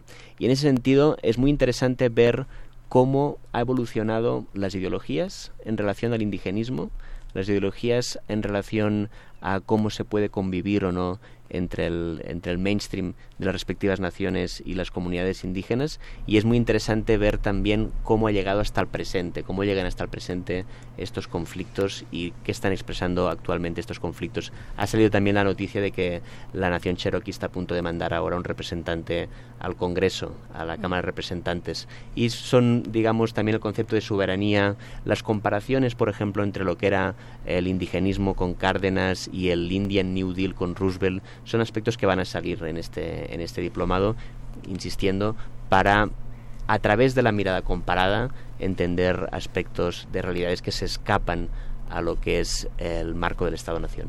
Ahora que Diana Rosell ya hablaba de las múltiples historias, ¿cómo es la historia, cómo es la historia de la prensa? En México nos queda claro que hay una historia que termina en el siglo XIX, que prácticamente termina en, en, en 1917-16 con la inauguración del Universal y del Excelsior, que marca una presencia de la, del estilo norteamericano de la prensa, pero tenemos a lo largo del siglo la, la, la explosión de una prensa también latinoamericana, poco comunicada con la prensa, con la, con la, entre sí, eh, con la prensa mexicana, digamos, la gran prensa colombiana, la venezolana, la chilena, la argentina y la mexicana. ¿Cómo se da esta historia de la prensa? ¿Quiénes son? como los protagonistas de ese mundo y qué tan y qué tan fuerte es esta erupción que desde el siglo XVIII marca la aparición de lo que llaman los especialistas la opinión pública. Em, ahí tenemos una em, forma metodológica que también va a ser una de los eh, elementos fundamentales del diplomado y es que porque los temas son tan complejos, por ejemplo, temas como la prensa vienen adosados a problemas específicos, ¿no? Tenemos, por ejemplo, un asunto de eh, el 68 en perspectiva americana, ¿no? Entonces, uno de los momentos eh, catárticos, digamos, de la explosión de la prensa y de la configuración de la opinión pública será sin duda alrededor de los 60, no solo a partir de la prensa militante, sino también de cómo se empieza a dar cuenta de los movimientos y cómo se van generando ideologías a partir de la prensa, ¿no? Entonces tenemos además la formación y la prensa asociada a otros problemas, ¿no? Económicos a partir del desarrollismo y el neoliberalismo, cómo se presenta el progreso, cómo se va empujando desde los medios y la opinión pública la necesidad y de, de, ir a por los eh, espacios eh, ocupados por indígenas, la preeminencia de los recursos naturales. Entonces creo que la historia de la prensa y sobre todo la comparación de estas prensas locales emergen en el diplomado vinculados directamente a problemas específicos, ¿no? Ya no digamos ahora, por ejemplo, una sesión que es de las que más nos gustan, eh, esperamos que se abra mucha polémica, ¿verdad? Eh, cuando comparamos ¿no? los regímenes de Bolsonaro y Trump. ¿No? Y entonces también como la prensa y el manejo ahora ya no solo de la prensa, sino de esta nueva opinión pública que se va articulando alrededor de los medios que ahora existen, ¿no? Y cuando un presidente dirige vía Twitter, este, de pronto ahí tenemos otra vez un planteamiento sobre qué es y cómo se va operando la opinión pública en los diferentes momentos, ¿no? Por un lado un 68 que va a implicar todo un eh, bagaje de nuevas publicaciones o un momento como este donde los personajes están utilizando los medios, pero al mismo tiempo los movimientos sociales también los usan y eso es una diferencia no menor que nos va a gustar mucho platicar con el público. Por supuesto, ahora que mencionas a Bolsonaro y a Trump, eh, me parece que, que, hay, y a la prensa que, que, está preguntando eh, Miguel Ángel Quemain, hay un, hay un elemento muy reciente que es también la prensa regional. No solamente pensar, eh, pensar a las comunidades y la comunicación que tienen entre ellas y este, estos momentos de identificación que se pueden dar tal vez a través de foros o de distintas otras comunicaciones, sino también de medios eh, que hacen una articulación entre países. Hay un, hay, un proyecto muy interesante entre, eh, bueno, es un proyecto norteamericano eh, asociado a Democracy Now, eh, donde ellos ponen de relieve todos estos chats de eh, Sergio Moro, ¿no? del juez, del, del, fiscal en aquel momento que mm, envió a la cárcel a, a Lula da Silva. ¿no? Vaya, como todas estas narrativas también van, van brincando y se van relacionando hoy de manera regional. ¿no? ¿Qué, qué, decir al respecto? Y, tal vez eso como comentario aparte, pero la pregunta en realidad que yo les quiero hacer, porque me emociona mucho que lo mencionaras y que pongas este relieve en esta sesión que van a tener entre, entre Trump y Bolsonaro, pero regresando o más bien eh, atendiendo a lo que está ocurriendo en nuestro país con un nuevo gobierno que ha abierto, por ejemplo, foros, foros de consulta para comunidades originarias ¿Qué es lo que podemos decir? ¿Qué, ¿Cuál es la narrativa que está surgiendo a partir de este gobierno con los pueblos originarios, los pueblos de la frontera que han dicho, ¿saben qué? Necesitamos eh, tener acceso a nuestros a, nuestros territorios que se nos reivindique el derecho a nuestro territorio cuando tal vez es un territorio que está dividido por el río Bravo no eh, es como un ejemplo de alguna de los foros de consulta que han que han se han dado lugar qué decir de, de este nuevo gobierno eh, los pueblos indígenas han tenido que articular sus luchas en función del interlocutor que tienen frente, ¿no? Y eso los ha hecho, eh, ha demostrado una enorme capacidad de ellos de generar, idear y crear nuevas formas dependiendo de cómo, cómo ven la situación, ¿no? En ese sentido, creo que la narrativa en este particular gobierno está entre eh, tomar y aprovechar los canales nuevos abiertos y al mismo tiempo denunciar cuando es necesario las fallas en los procedimientos de consulta, etcétera, ¿no? Entonces, de pronto hay proyectos que en efecto plantean problemas supranacionales, ¿no? Comunidades que no nada más en México, no los pueblos del Gran Chaco, por ejemplo, que están divididos entre Bolivia, Paraguay, Argentina y que de pronto tienen problemas que son étnicos, ¿no? Y que tienen que empezar a articular las luchas y al mismo tiempo un desafío a los estados-nación, ¿no? un desafío sobre todo a las formas del ejercicio de la justicia. Y creo que en este momento eh, en el país, en México, hay que aprovechar los canales abiertos, pero los indígenas tampoco van a abandonar sus formas de luchas anteriores, ¿no? Entre otras cosas porque ellos han estado luchando siempre y estas coyunturas de pronto, mientras está más claro, podrán participar, podrán aprovechar se harán las consultas, se eh, utilizará y se insistirá en los medios de intercambio, pero tampoco van a abandonar las otras formas ¿no? de defensa del territorio y eh, verán, ¿no? depende del caso, y al mismo tiempo creo que sí los indígenas en todo el continente han logrado desafiar, por lo menos en la práctica, estas divisiones que hace unas décadas nos parecían impenetrables, ¿no? que son los límites del Estado-Nación, tanto por las migraciones, em, no solo, por ejemplo, en el caso de Chicano, sino nuevas comunidades, por ejemplo, transnacionales, binacionales incluso, ya no digamos los mixtecos en Nueva York, eh, eh ecuayorquinos, le dice Axel Ramírez, que es eh, un profesor del Centro de Investigaciones sobre América Latina, que nos va a dar una sesión sobre chicanos y que él justamente está trabajando ya no nada más estas comunidades indígenas, sino también cómo están generando lazos y vínculos políticos de intervención desde Estados Unidos cuando son migrantes o incluso las interacciones entre fronteras. ¿no? Entonces yo creo que actualmente eh, los indígenas podrán aprovechar una coyuntura actual en México sin necesariamente abandonar otras formas. Ahora, hay, una, hay una parte que me parece como importante destacar porque a lo largo del siglo XX, a lo largo del siglo XX, las reuniones entre personas han significado mucho. Digamos que en la bibliografía sobre América Latina y la historia de las Américas, eh, la referencia a coloquios, seminarios, congresos, reuniones eh, de partidos, asambleas, todo lo que hay alrededor ha sido muy significativo, ¿no? No, había, no, había streams lines, no había este publicación de, memorias eh, de, una manera tan tan, tan fácil como hacía algunos años. Ahora ya tampoco es tan fácil publicar memorias porque a veces las memorias son 800 páginas, 500 páginas que son insostenibles tanto en envíos como en bodegas como en costos del libro. Pero esta parte de comunicarse, digamos que una, una cosa que ha sido problemática, compleja de comunicar en este, en este nuevo gobierno, en esta cuarta transformación, es eh, eh, la manera de disponer de los recursos públicos para darse una vida de pacha, ¿no? Y este, ir a los hoteles más caros y hacer los brindis más costosos cuando no se puede publicar ni un libro pequeño. Pero los encuentros, los viajes acercan mucho a la gente. ¿Cómo han sido estos encuentros? Ahora que mencionaba la historia de las mujeres, las mujeres se han comunicado gracias a los encuentros feministas. Las, reuniones de mujeres, la presencia de, la, de los patrocinios que han hecho de distintas organizaciones para que se reúnan indígenas, para que se reúnan periodistas, han sido fundamentales. ¿Cómo es esta historia de los encuentros? Sí, es una historia fascinante que sin duda cuando uno se acerca a estas épocas siempre va viendo que el grado de conocimiento que había de estos movimientos entre, entre ellos, entre los distintos países, era muy elevado, era de un nivel parecido y en algunos casos incluso superior al de hoy día. ¿no? Hoy tenemos el acceso a la información, tenemos la promesa de que vamos a ser un mundo más interconectado, pero muchos no sabemos pues nada de Guayana o de Jamaica o de los vecinos más, más cercanos. Y en ese sentido también una de las sesiones que pensando en esta necesidad de construir una esfera pública de conocimiento interamericano en el que podamos alimentar la curiosidad de los países vecinos y no solo de los países vecinos sino del, continente también como sujeto es eh, por ejemplo la accesión de chicanos eh, de la historia chicana porque mm.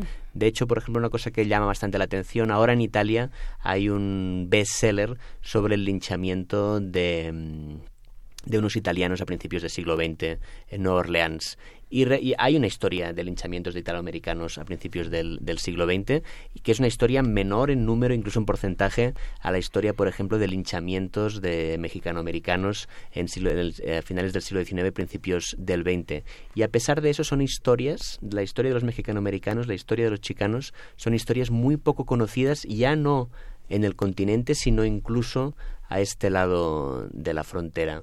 Y en ese sentido, cuando se hablaba también de los medios de comunicación, es interesante que hay una opinión pública muy nacional todavía, aunque hay algo de opinión pública interamericana, pero es sorprendente cómo pasa el tiempo y todavía no hay un periódico, por ejemplo, que trascienda el Estado-Nación. ¿no? hay un periódico, un medio de comunicación que sea realmente de todo el continente o al menos de toda la región de un. Como Le Monde Diplomatique, por ejemplo. Algo así. Por supuesto. Y hablando también de, eh, de temas, además, muy recientes, donde se pone de relieve este eh, esta confrontación entre el Estado-Nación y las distintas otros tipos de organizaciones. Eh, pienso, por ejemplo, en Brasil, en la Amazonia, y no solo en Brasil, en Bolivia, vaya, en los países que tienen, eh, que tienen parte de su territorio en la Amazonia y cómo están estas personas, las personas, los pueblos que viven en, esta en esa región, pues cómo están combatiendo desde sus propios, sus propias posibilidades y articulaciones. ¿Qué decir de, de, de, de lo que ocurre ahí en este momento que tenemos que poner eh, todavía mayor atención a lo que está ocurriendo en la Amazonia? Eh, un poco recuperando y vinculando con la pregunta anterior, creo que los encuentros de los pueblos amazónicos tienen una tradición muy larga, ¿no? De modo que van tejiendo redes a contracorriente de las separaciones artificiales de los países. Y, por ejemplo, los pueblos amazónicos tienen cada eh, dos años los Juegos Amazónicos, que son la especie de Juegos Olímpicos, donde se compite de tiro con cerbatana, pesca con arco y flecha, y se reúnen grupos, ¿no? Ya no mami, arranco cametras, etcétera, a competir, ¿no? Este primer vínculo parecería que es también mediático, cada año se hace bastante más eh, presente en los medios de comunicación. Los propios indígenas vienen con sus tocados, vienen con los trajes tradicionales, pero pues traen BlackBerry y traen eh, iPhone, ¿no? Algunos, evidentemente no todos. Y eso de pronto parece que está haciendo las bases para poder actuar en momentos de crisis como el que está ahora la Amazonía, ¿no? En ese sentido, por un lado tenemos a los gobiernos desresponsabilizándose o culpándose unos a otros, pero quienes están ahí y aprovechan esa serie de los distintos encuentros, coloquios, encuentros de mujeres, incluso unos juegos amazónicos, que van estableciendo los precedentes de una articulación política, ¿no? Es decir, cuando están haciendo sus juegos eh, amazónicos, también están sentando las bases de una articulación política que ellos han visto a lo largo de la historia que es absolutamente imprescindible. Cuando la Amazonía abarca ocho países por lo menos y cada uno de estos países tiene políticas específicas, a veces divergentes entre ellas, los pueblos amazónicos son los que están constantemente defendiendo el territorio, que de manera conjunta establecen las demandas internacionales, que de manera conjunta eh, lidian con las ONGs y en ese sentido creo que los pueblos indígenas de todo el continente han sabido y han tenido más bien, ¿no? Se han visto obligados a tejer su, su propio, sus propias redes, ¿no? Y bueno, los pueblos indígenas son excelentes tejedores, entonces, eh, en general son excelentes tejedores precisamente de esta articulación, ¿no? Y creo que eso es uno de los retos importantes, por eso insistíamos mucho, ¿no? Son problemas actuales. Eh, nosotros empezamos a diseñar el, el, diplomado a partir de problemas que nos parecían urgentes y a partir de eso decir, ¿y dónde empezamos, no? ¿Dónde empezamos a tratar de dar cuenta de estos problemas urgentes? Y dijimos, bueno, pues no nos podemos regresar a Bering, ¿verdad? al poblamiento de América, pero sí que podemos, por ejemplo, dar una mirada comparada de estos grupos en pueblos en, en, en tiempos prehispánicos y jalarlo sobre todo a ver cómo hemos llegado a este momento. Claro. La, en ese sentido, la articulación del feminismo ha sido brutal y, y de verdad que nos ha mostrado eh, muchos caminos interesantes sobre cómo las mujeres por ejemplo, en territorios o en lugares eh, en Colombia, por ejemplo, o en Centroamérica, en el mismo México, cómo las mujeres eh, se organizan y hacen frente a la violencia. Los pueblos indígenas, bueno, los pueblos originarios, las comunidades originarias, las mujeres y la violencia abarca eh, el, seminario, este, el diplomado, este, este tema de la violencia, que además cruza eh, a la región y de una manera que sabemos y que vivimos todos los días, ¿no? Sí, en efecto, hay una, hay una sesión en la que se trata este tema, es la sesión de, del módulo de contemporáneo de, de, feminismos y también, digamos, ligando un poco lo que se estaba comentando, es un diplomado pensado no solo para historiadores o no solo para gente que tenga formación de historia, sino justamente también para historiadores, también para estudiantes, también para licenciados de historia, pero está pensado justamente para aprovechar qué es lo que puede dar la historia para la comprensión del presente. Es, digamos, es de tiempo largo, empezamos en, en, historia antigua, pero como se comentaba ahora, las, las preocupaciones del presente son lo que articulan eh, las sesiones, lo que articulan el diseño de este, de este diplomado y está pensado y, invitamos mucho pues, a personas que vengan de economía, que vengan de derecho, que vengan de ciencias, que personas que les, que, informadas, que, que tengan inquietud sobre el mundo actual, a que se acercan para ver qué les puede dar la historia como instrumento de conocimiento para enriquecer su propia visión del mundo uh -huh. actual. Hay una parte que es muy interesante, ahí me tocó, fue parte de una generación en la que los libros sobre América Latina circulaban bajo el sello de Nueva Imagen, una, una, una, una editorial que venía del sur hacia el norte y que cómo circula ahora. Pensaba, hablábamos fuera del aire al principio de esta conversación sobre las visiones que se tenían cuando se celebró el encuentro de dos mundos, que era la visión que, este, que finalmente este, triunfó para, en 1992 para encontrar el tema del descubrimiento. Hoy estamos frente a la conmemoración de 1519. ¿Cómo entendemos? Pensamos todo nos lleva definitivamente a los archivos. Hablaba de Germán Arciniegas, de toda la imaginación histórica de O'Gorman, de este de toda esta visión también este eh, proteica de Marichal, por ejemplo, en la historia económica. Hay toda una hay toda una serie de visiones de Mariate y de muchas de muchas ideas que no tenían referencias archivísticas actuales, modernas, ¿no? ¿Cómo entendemos hoy, después de casi 30 años, esta historia eh, a través de archivos tan, tan distintos, ¿no? Pienso en el archivo de Buenos Aires, pienso en el archivo de Argentina, que son de los archivos más pobres, más, este, menos cuidados en, en Bolivia, en Ecuador, que prácticamente en Ecuador se les inundan, ¿no? O sea, es algo, ¿cómo construir una historia sin archivos o con archivos? ¿Cómo ha sido esta historia de las Américas a partir de los nuevos trabajos historiadores? Esa es una parte fascinante. Eh, uno de los desafíos de estudiar como mexicana, ¿verdad? Formada en México, con una tradición historiográfica archivística, ¿no? Cuando uno llega a tratar de hacer historia de la que nos enseñaron América Latina, se encuentra precisamente uno con que el archivo en Lima se ha quemado varias veces, no una, sino varias veces, ¿no? Eh, que el archivo en Cusco es churrería y archivo al mismo tiempo, ¿no? Este, venden churros ahí arriba y es una panadería y entonces, lo cual hace un poco más difícil concentrarse, ¿verdad? Este, pero al mismo tiempo hay una serie de producciones muy interesantes en términos editoriales y también de rescate archivístico porque los programas políticos y las ideologías también nos facilitan o nos dificultan eh, encontrar información. Por ejemplo, la idea de que el archivo en Argentina es muy pobre resultó que solo a partir de los movimientos indígenas que desde 92 y quinto centenario y la respuesta de los indígenas que, que se articuló en contra de la idea del encuentro de dos mundos, hizo que de pronto países como Argentina, donde era un asunto ya cerrado que no había indígenas, que los indígenas habían acabado en el siglo XIX después de la guerra del desierto, de pronto dijeron, epa, aquí hay, ¿no? Y hay, ah, no solo habemos indígenas, sino se fue una exigencia hacia la academia de decir y rescatar a los indígenas y a rescatar lo que había en los archivos y están, ¿no? Es un poco lo que pasa también con la historia de las mujeres. De pronto nos dijimos, no, pues en la historia militar, ¿cómo va a haber mujeres, no? Si uno regresa buscando, las encuentra.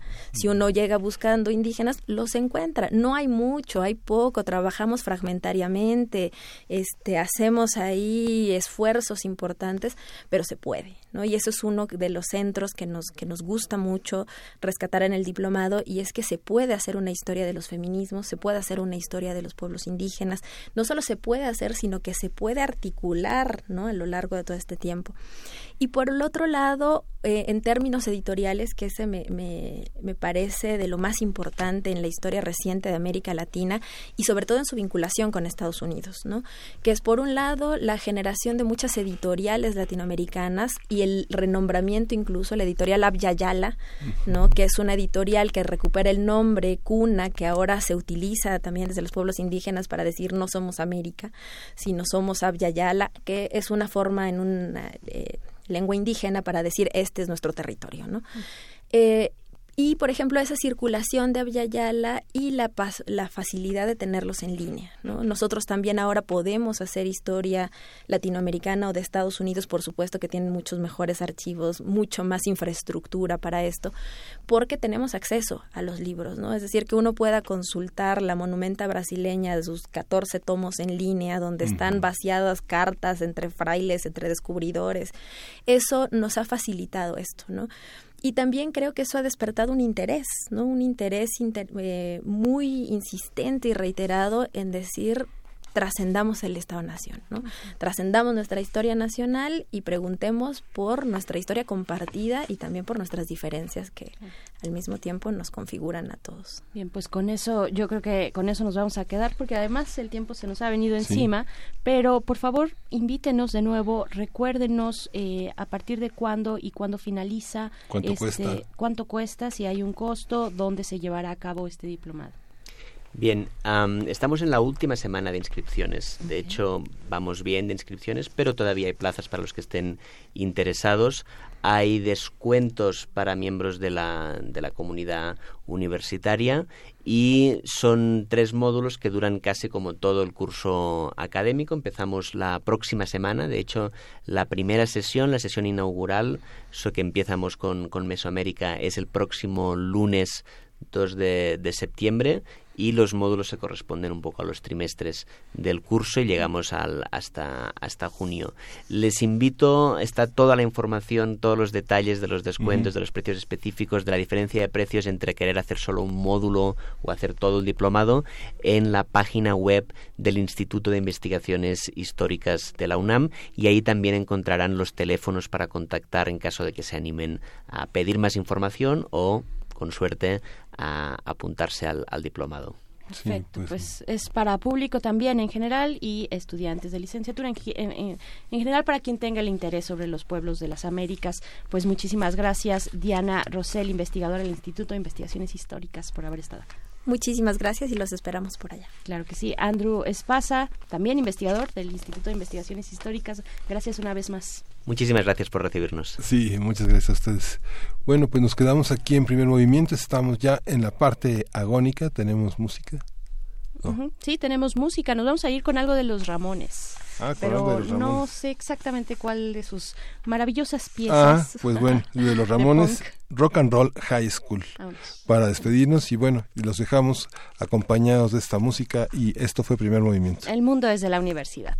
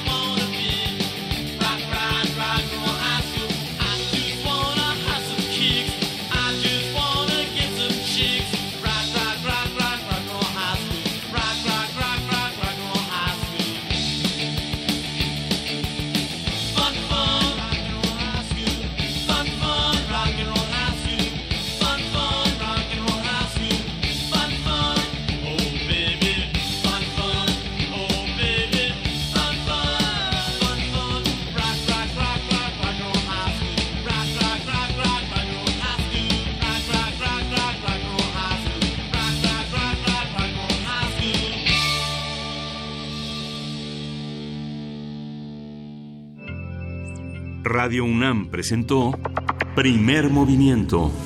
El mundo desde la universidad.